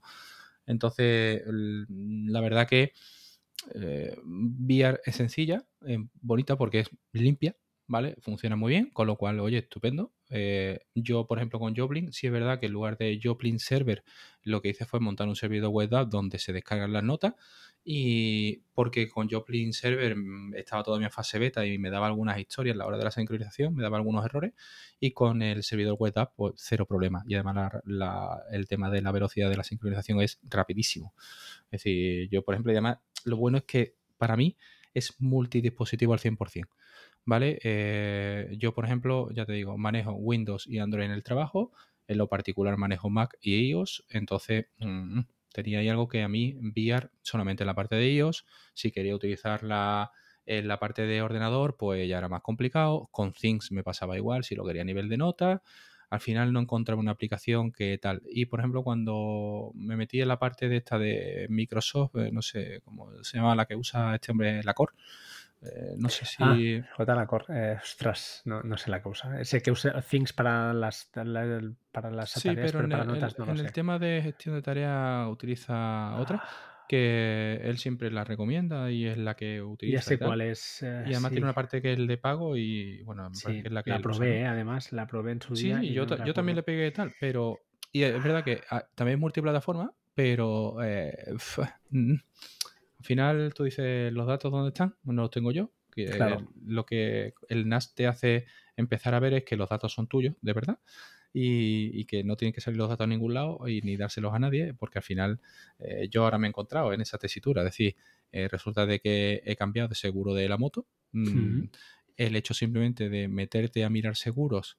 eh, es más, Sí, hay, sí, una, hay un contrato o una, mm, un documento de que como tengo que marcar obligatoriamente que me hagan un perfil, mm, no lo he mandado firmado. No sé si tendré hostia, algún problema con el seguro o no, pero es que no estoy dispuesto a firmarlo. O sea, no estoy dispuesto a que mi teléfono, porque ha sido empezar a mirar seguro y empezar a tener a llamadas, notificaciones ¿vale? llamadas, sí, de sí, compañías de teléfono, eh, compañías de seguro, de mm, tal. Entonces, la verdad, empezó a meterme en la lista Robinson, he empezado a cancelar y ya cuando me llaman, evidentemente ya se lo digo. Mira, no, no estoy interesado y tal. Yo para eso soy muy educado, se lo digo del tirón y al igual que cuando me interesa, porque he llamado yo, pues lo escucho y me parece muy bien. Cuando no he llamado yo, no vengas a llamarme. No, O sea, está claro. Mm. eh, esto es así, ¿no? Pero bueno. Y, y ya te digo, tío, y, y al final Joplin ha sido lo que, lo que me va, ¿vale? Y ya lo que pasa es que eso, es que a lo mejor el teléfono de trabajo, ahora está de vacaciones los 15 días, eh, a nivel personal la sigo utilizando. Yo tengo clasificado en carpetas y en libretas en este caso, ¿no? Bueno, va por tags, ¿no? Joplin también, ¿o eh, no? Joplin va por libretas. Ah, Inicialmente va por libretas y luego puedes ponerle tag a cada nota. Vale. ¿Vale? Pero yo, por ejemplo, tengo libretas que se llaman trabajo, otra Sí. que, por ejemplo, cuando quiero hacer un artículo en el, para el blog, pues tiro directamente aquí en la parte de blog. Tengo otro del curso de Swift que empecé, que la tengo todas las notas aquí. Sí, Y sí, después sí. tengo la parte de personal, ¿no? En la que tengo, pues, tengo una nota que se llama Docker, otra que se llama Microti, otra que se llama Endesa, del cambio, eh, bueno, y cosas mejor tus cosas, sí, sí. Que, que es, por ejemplo, Kiriki, ¿no? Que cuando hemos estado en la playa, que simplemente pues, para anotar eh, las puntuaciones, pues íbamos, Vale. eh, me abría Joplin y ahí me lo ponía, ¿no? Porque no teníamos no, las cosas nuevas, ¿no? Esto que nadie tiene papel y boli ya, ¿no? Entonces, pues, pues bueno, pero por ejemplo también tengo la información de los seguros, las No, cartas no, de yo también lo guardo todo, todo en Beat, por eso me da pereza migrar, me da mucha pereza. Sé que se puede exportar todo y no te- perderé las imágenes, eso está claro, todo lo Eh, que es sí, multimedia lo perderé y por eso me da mucha, mucha pereza. Es que tengo mucha cosa ahí, son 15 euros al año, pero oye, es que la tengo tan, tan por la mano que, que- pero Pero estoy ¿sabes qué seguro que Joplin sería lo mío, ¿eh? es 15, que, 15 euros al año no cuecen. Bueno, no, pero van sumando, al final es como todo, Sí, hombre, todo ya, suma, ya. ¿eh? Pero, de euro y pico Pero, al mes, es que no, pero el problema es que, que fueran 15 euros al mes. Y hay no, aplicaciones no. que se están poniendo en 15 euros al mes con una facilidad tremenda. Yo ahí no. Es que no. A ver, a no ser que sea un uso profesional, no estoy dispuesto. No, yo no. Mm, Si es un tema profesional, vale. Si es un tema personal, no, porque lo puedo suplantar con software libre. Al final hay un montón de software Sí, libre que te, yo, te saca del apuro y ya está. mira, yo te digo, yo te digo una cosa. Yo, por ejemplo, en, en el trabajo tengo mi cuenta de, de Office 365 y aún así, eh, en el iPad tengo puesto OnlyOffice porque lo llevo sincronizado con el con.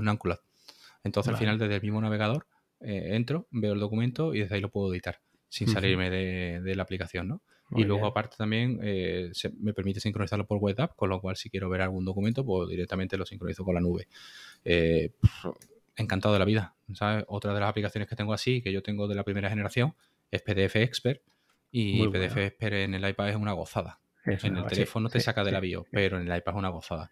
Yo tengo que editar algún tipo de PDF, algún tipo de importe en los presupuestos o en las ofertas que pasamos, que yo, mucha parte escrita, y es que esto no tiene Es color. de O esas sea, que pagué en su día y aunque han hecho la versión de suscripción que no hace falta, pero es de esas que pagué en su día a gusto.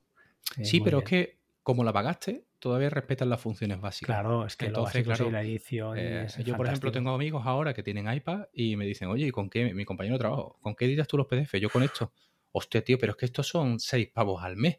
Y claro, si a lo mejor vas a editar dos presupuestos al mes, No, no, no te compensa, es que no, no te compensa. Claro. entonces, pues claro, eh, son cosas que, pero es que el plan que se ha puesto, se ha puesto el plan de pagar por todo. O sea, es decir, eh, yo en Cloud, por ejemplo, pagué la parte, pagué la parte premium, que es escaneo y, y poco más, ¿vale? Sí, como, Escaneo y no sé qué más, eh, sí, cuatro sí, funciones.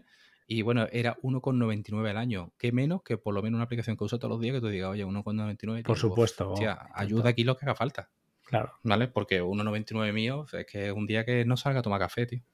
¿Sabes? Que tampoco pasa nada, ¿eh? está claro, está claro. Entonces ya te digo, esto al final es como todo. Es, oye, si es un precio justo y es una aplicación que utilizas todos los días, ni te lo plantees, tío. No te lo pienses porque no tiene No, sentido. claro, eso que exactamente. Ahora, el día que se ponga la cosa más fea, pues ya veremos, ¿no? Lo que tenemos que hacer. Pero yo la había mirado en su día y me gustó. eh, todo lo que sea montarte, bueno, al final tu propio servidor, ¿no? Eh, con tus propios datos y copia con Hyper Backup y ya está. Estás, estás a salvo, estás tranquilo y lo tienes todo ligado, ¿sabes? No se escapa. eh, no queda ningún servidor de terceros por ahí que, que no se trata de ser un paranoico, pero al final lo que dices tú, en estas notas habrá de todo, ¿eh? Hay cosas que son muy chorras, pero hay información que sí que tengo más, eh, bueno, más, eh, más privada, ¿no? Que quiero que sea más privada.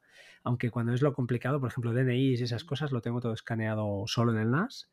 Y a malas también en, en esta, la que te decía de, de, ya te lo diré, la de, la de Safe in Cloud, ahí también te permite añadir unas notas que permiten, pues eso, añadir JPEGs o lo que sea y queda todo guardado en, en el propio fichero y cifrado.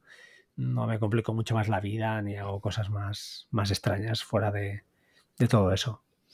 Yo ya te digo, al final esto es cómodo. Digo, por, por hacer un resumen de, de todo lo que hemos hablado es eh, seguridad cero no, ¿vale? Porque no te, o sea, la seguridad 100% no, porque no va a mm, existir.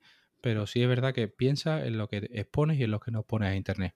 Es decir, lo que te es vital y necesario que esté para todo el mundo, ¿vale?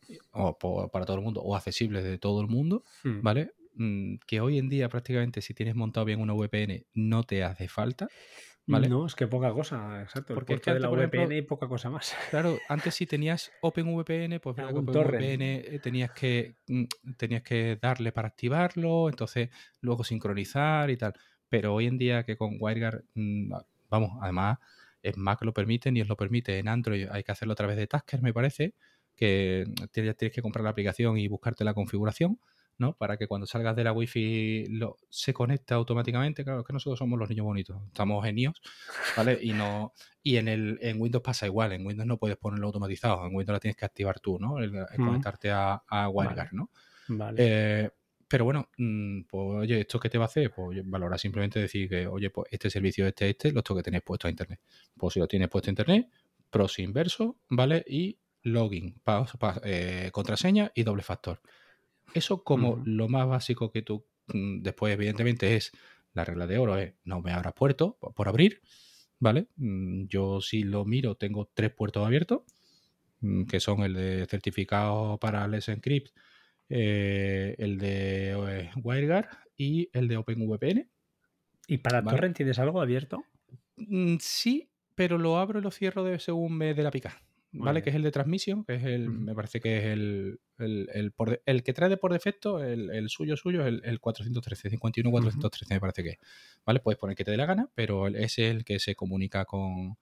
Y, y ese, por ejemplo, sí es verdad que lo tengo abierto, pero eh, ¿qué es lo que me pasa con Torrent? Que tengo sentimientos encontrados. Es decir, al final tienes tanto contenido en plataformas de streaming Sí, no hace que falta. ya no es como antes. Antes te bajabas una tortilla de patata también a través de P2P. Eh, hoy en día eh, yo si tengo que bajarme algo es porque esta es la única plataforma que no tengo, que normalmente es HBO. Vale. ¿Vale? Mm, Entonces, pues bueno, eh, ya está, que las cosas son así. ¿Vale? No me voy ahora a suscribir eh, 10 semanas para ver eh, La Casa del Dragón. Mm, no. Vale. Cuando, claro. No, no, es que es así, o sea, hay que admitirlo. O sea, esto es una verdad que se sabe a voces, ¿no? Eh, Yo creo que lo hace mucha gente y ya está. Que Sí, sería lo, lícito es que te suscribas y ahora te tengo 10 semanas enganchado, pues me parece bien. Pero como yo tengo otras plataformas, pues oye, si es esa única serie la que voy a ver en tu plataforma, pues ya me buscaré No tiene sentido, no tiene sentido, exacto. Aparte, ya cumplimos, ¿no? Cuando estamos ya en dos o tres plataformas pagando, yo creo que estás cumpliendo con el canon, ¿no? Que al final lo que interesa es eso, que, que se disminuya la piratería, estoy de acuerdo, pero, pero bueno, oye, no nos vayamos de- del tema este, perdón, nos, nos íbamos de la- del tema de los puertos. sí, Y, mm, y, oye, ¿te suena alguna? ahí había un Docker, ahora que comentas esto, ya, ya vamos acabando, ¿eh? que a- añadía soporte a doble factor para cualquier servicio. Sí, ¿lo utilizas o no? No, y tengo un compañero del grupo que tiene un artículo muy bueno sobre ello y te lo voy a pasar, ¿vale? Porque esto es eh, extremadamente complicado de configurar o qué, o es fácil. Eh, este lo que pasa es que lo ha dado paso a paso Vale. y mm, funciona bien. Es el chaval eh, que estaba llevando, no sé si te acuerdas del blog este de Bitnarios, Sí, hombre, pues claro. Joan, ¿vale? Joan, Joan, eh, Romero, Romero, ¿no? Romero o Romero en Twitter, siempre. Sí, bueno, ahora en el grupo nuestro es eh, Yolet, ¿vale? Porque no sé si será Joan y el apellido o tal. Bueno, Y ahora ha sacado un, un blog nuevo, ha abandonado un poco Binario y está migrando bueno, hacia... HDS Plus, ¿no? Correcto, ¿vale? Pues HDS sí, sí. Plus ha sacado ahora eh, aquí un artículo que pone Autelia, configuración con doble factor, LDAP, SSO e integración con Hostia, Nginx Proxy Lo Manager. estoy viendo, mira si estoy des- des- desconectado, que es que no. Y mira que este chico eh, con Joan he hablado alguna vez hace Es tiempo una por eso. bestia. O sea, es más, mm, a mí el que me ha ayudado a montar eh, el contenedor con de Ghost, con separado y tal, he tenido el problema de que Ah, cuando he exportado el JSON, el JSON, ¿no? Con toda la información de los artículos y tal, sí. se lo he metido al blog nuevo y lo digo, tío, pero es que ahora no me carga imágenes. Y es el que me ha No, pero eso sí que lo sabía yo. Las imágenes no están en una preocupes, coge la carpeta y llévatela al nuevo. claro, Y claro, cuando yo he hecho eso he dicho, tío, eres un dios. O sea, a mí se me ha parecido Bueno, allí... y, y yo, eh, a- a- yo estoy gafado porque lo que te he escrito, la idea era esa. En principio, lo- me- aparte, eh, tiene que haber un, un- en la ayuda de, de Cost, tenía que haber, en la ayuda seguro que está el Docker Compose, segurísimo. Eh, lo que las imágenes me lo había imaginado, porque todos los. Si, exportas a JSON, las imágenes no van, o sea, seguro. Pero están en la, en la carpeta de, content, eh, dentro de content, de imágenes o multimedia o media, no sé, me acuerdo la carpeta. Y entonces copias esa carpeta y debería funcionar, porque el acceso, o sea, el, link a la imagen sí que está. Sí, sí, sí, que está. Entonces. Pues ya te mm, digo, nada. pero vaya, a mí no me funciona, es curioso. A mí, cuando estuvo montando el blog, me comentó, oye, pues tú que llevas esto, ¿te importa? A mí me importa, mis artículos son públicos, o sea que cógelo si te hace falta y no pasa nada. Muy bien. Y en muchos nos apoyamos y nos comentamos unos a otros, ¿no? Ah, y la verdad que es un tío que siempre está ahí, un tío que, pues, como tú y como yo, o sea, es decir, que nos hablamos, llevamos dos meses sin hablarnos y de repente nos pone un mensaje porque nos ha salido esta necesidad. Ah, y al rato contesta el otro cuando puede y, y, resolvemos el problema, ¿no? Pues con él me ha pasado eso. Un tío que, vamos, del día a día, eh, tal, que siempre está ahí y en el grupo ayuda un montonazo porque otra cosa no, pero en el grupo este, eh, gente que controla tela, porque el que no te controla de redes te controla de NAS y el que no te controla de bases de datos y el que no te controla de no sé qué. Y entonces se juntan es un caldo de cultivo que además es un grupo que hay una convivencia excelente, que es otra cosa que a mí me gusta, 2.300 y pico de usuarios, normalmente activos en el día a día 400, 350, 400, pero un grupo educado, que nadie se sale, no, nadie saca los pies del plato, no hay un insulto, no hay nada. Eh, y la verdad que yo estoy encantado, porque es un grupo que nosotros somos cuatro administradores, pero es un grupo que, si te digo la verdad, es fácil de llevar. ¿Vale? Porque es muy raro cuando hay una palabra malsonante o cuando hay algo, normalmente muy buen rollo. ¿Vale? Incluso ya creo que normalmente ya la, el día a día es casi siempre de los mismos usuarios, con lo cual ya incluso nos permitimos el, tema de gastarnos broma entre nosotros, ¿no? Ya nos, vamos, ya nos, vamos, conociendo de dónde coge a uno, de dónde es el otro, y, y, entonces la verdad que cada día te sientes más a gusto. Al final, grupo de cacharreo, yo esta tarde, por ejemplo, estaba ahí tirándole en el grupo de la parte de administración, hablando con los administradores de, oye, mandarme el listado de Portainer a ver qué tenéis puesto ahí, que quiero ver yo, a ver que quiero bichear un poquito. Que hoy, hoy estoy con ganas de bicheo, ¿no? A bichear un poquito, sí, señor. Y sobre todo porque al final ves que uno tiene puesto esto, el otro tiene puesto lo otro. Oye, ¿esto para qué? Que este contenedor no me suena. No, pues esto lo utilizo yo para... Y al final mm, vas sacando cositas, ¿no? No, claro, y que menos tiene corriendo es como, al final, es como yo, que tiene treinta y pico contenedores. Eh, ahí, Ahí siempre. Sí, estamos ahí, ¿eh? Entonces, la verdad que yo siempre lo digo, si, si no explotas porque no quieres, porque el pobre está ahí, vamos, la suerte es que no, no consume realmente tanto recursos. Consume muy pocos recursos, sí, lo que mientras está ahí, vaya, miras la RAM que chupa son con 36 contenedores, eh, yo tengo la CPU al 15% y la RAM al 20%, tengo 16 GB de RAM, con lo cual tampoco es ninguna locura, es decir, lo que está consumiendo. Y, bueno, y ahí anda, desde que quité las máquinas virtuales, evidentemente mucho menos consumo de RAM. Así que, pero bueno, las máquinas virtuales están ahí, ¿eh? están instaladas, como yo digo, no, no, claro, están, instaladas, el día que tenga que hacer algo arrancaré y el otro día arranqué una para actualizarla. Y se pegó, madre mía, del tiempo que lleva ya sin, sin tocarla, ¿no? Pero bueno, y la verdad que, nada, ahí está. Mm, muy bien. Bueno, oye, pues vamos cerrando, porque creo que son casi dos horas. voy a ver el reloj. Más, más. Pues vamos a ir cerrando. Dos horas y media. No, no, vamos a ir cerrando. Esto lo voy a publicar en dos veces al menos. Espero que Tírale una... Está, grabando. De una, de una vez. Pues de una de vez. Una, ya está. El que le quiera que lo escuche, el que no, ya está, tampoco pasa nada. voy a ver si. bueno, yo creo que al final. te lo permiten. Habremos hecho. habremos hecho compañía ¿no? a alguien, seguro que, oye, si siempre digo lo mismo, siempre cuando estoy en un podcast estos tan, tan largos, siempre pienso, esto es, este podcast es de esos que escuchas cuando me vienen a la cabeza cosas malas, ¿eh? pero estás en el hospital atendiendo, esperando a alguien, a un familiar o, algo. Tío, o no. Yo el otro día, yo no escucho, normalmente, yo normalmente no escucho a pelianos, ¿eh? No escucho a pelianos porque me da mucho coraje que publican por encima de mis posibilidades de escucha. ¿Vale? Es decir, se juntan todos los días y podcast de dos horas todos los días. Eh, tío, yo no tengo dos horas para escucharte a ti es imposible otra hora más entre Emilcar, Mixio, Lacor, Historieta, que son los habituales que escucho porque son cortitos. Es que no tengo tiempo para eso. Entonces al pues final dejé de escucharlo. Por eso, y aparte, bueno, los típicos roces, ¿no? Que te salen con, con los podcasters, ¿no? De que de momento, pues, oye, se ve que de cada uno de qué pie cogea y pues uno te cae mejor, otro te caen peores y tú dices, para, esta parte, venga, os voy a dar un tiempo de descanso, ¿no? Pero el otro día lo vi y como se me descarga, pues vi el título y dije, ya, esto hay que escucharlo. y aquí a, mediodía me puse los auriculares y eh, antes de eh, tirado en la cama, digámoslo así, sin quedarme dormido, pero escuchando un poco por curiosidad, por saber de qué iban a hablar. ¿sabes? Porque decían que era a nivel introductorio, de tal, de un chaval, me parece que es Enrique, ¿no? Que se ha comprado ahora un 920 y le está dando, empezando a darle uso. Entonces, pues bueno, que la verdad que Dagar era el que lo había empezado a orientar y, bueno, y muy bien, ¿no? Y, y, bueno, oye, la verdad que esto es como todo, ¿no? Es decir, es la idea del blog y, la idea del grupo de Synology y todo. Es decir, el que llega y está un poquito desorientado, pues oye, vente por aquí y, pregunta, y sobre todo pregunta, y no tengas miedo de romper. Pregunta y no tengas miedo de romper. A partir de ahí, lo demás ya saldrá.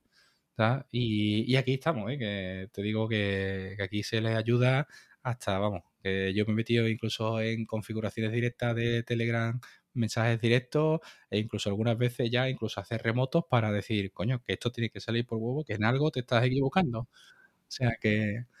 Y, y bueno, y, sobre todo por eso, ¿no? Porque yo me acuerdo cuando yo llegué a QNAP que yo no tenía ni idea, ¿sabes? Y me pasó exactamente lo mismo cuando llegué a Apple, ¿no? Que no tenía ni idea. Y, y entonces, pues bueno, oye, cualquier tipo de ayuda, pues bienvenida sea. Bueno, oye, dos horas cuarenta. Vamos a, eso, a despedir esto. Yo te agradezco pues, la, charla porque, mira, nos hemos puesto el día. Ahora me iba a poner a intentar levantar el contenedor, pero creo que va a ser que no. Me, mañana. voy a ir al comedor mañana con calma ya. mañana iremos a la playa a ver si me dejan hacer algo. Pero intentaré, intentaré mirármelo con, con cariño y agradecerte, agradecerte la charla que hemos tenido, la charleta que, que, uno solo se le hace muy pesado y bueno, son dos. Eh, ha sido una, una, charla muy, muy tranquila, muy de todo, hemos hablado de todo y eso está muy bien, está muy chulo. me, alegro, me alegro un montón de escucharte porque incluso tuve un, un mensaje directo por Twitter a, Carlos, a Chino, porque le pregunté incluso por ti porque no sabía si llevábamos tanto tiempo sin hablar que no sabía si, pasaba algo. Sí, sí. Pero bueno, no, ya te digo, no pasa nada. Yo sé que esto al final es como todo, esto son rachas. Y oye, al final, tío, la gente que se conoce, eh, al final va a estar ahí. Sí, sí, no, no, eso por supuesto que no, pasa nada. No hay pega por ese aspecto. Bueno, pues oye, David, pues eh, mira, como siempre digo, siempre que viene un invitado, pues lo despide él, el podcast, yo cierro también. Eh, nada, eh, ha sido una vuelta, no sé cuándo volveré a grabar, no lo sé, porque ya os digo, no, no, no sé ni con quién, igual hacemos esto con David una vez al mes, no, no lo sé, ya veremos qué pasa, a ver qué, qué hacemos. Pero nada, agradecerte que, hayas venido aquí después de tanto tiempo de grabar. Y nada, ya cuando salga publicado, algo, no sé, alguna mencionaremos, de lo que sé. Eh, ya me dejaré caer un poco por el grupo de eso y no les iba a preguntar algo. Que ya, no, seguro que ya nos hablaremos de todas maneras por Telegram, que sabes que además ahí tenemos algo pendiente con, con Alex, con Alex Zarza. Y, y aparte también que, bueno, ahí podemos traernos a Carpe también y que nos hable de un rate y nos intente convencer en la secta y este tipo de cosas. el próximo, venga, el próximo llamo a, a, Carpe Diem, que se venga con nosotros.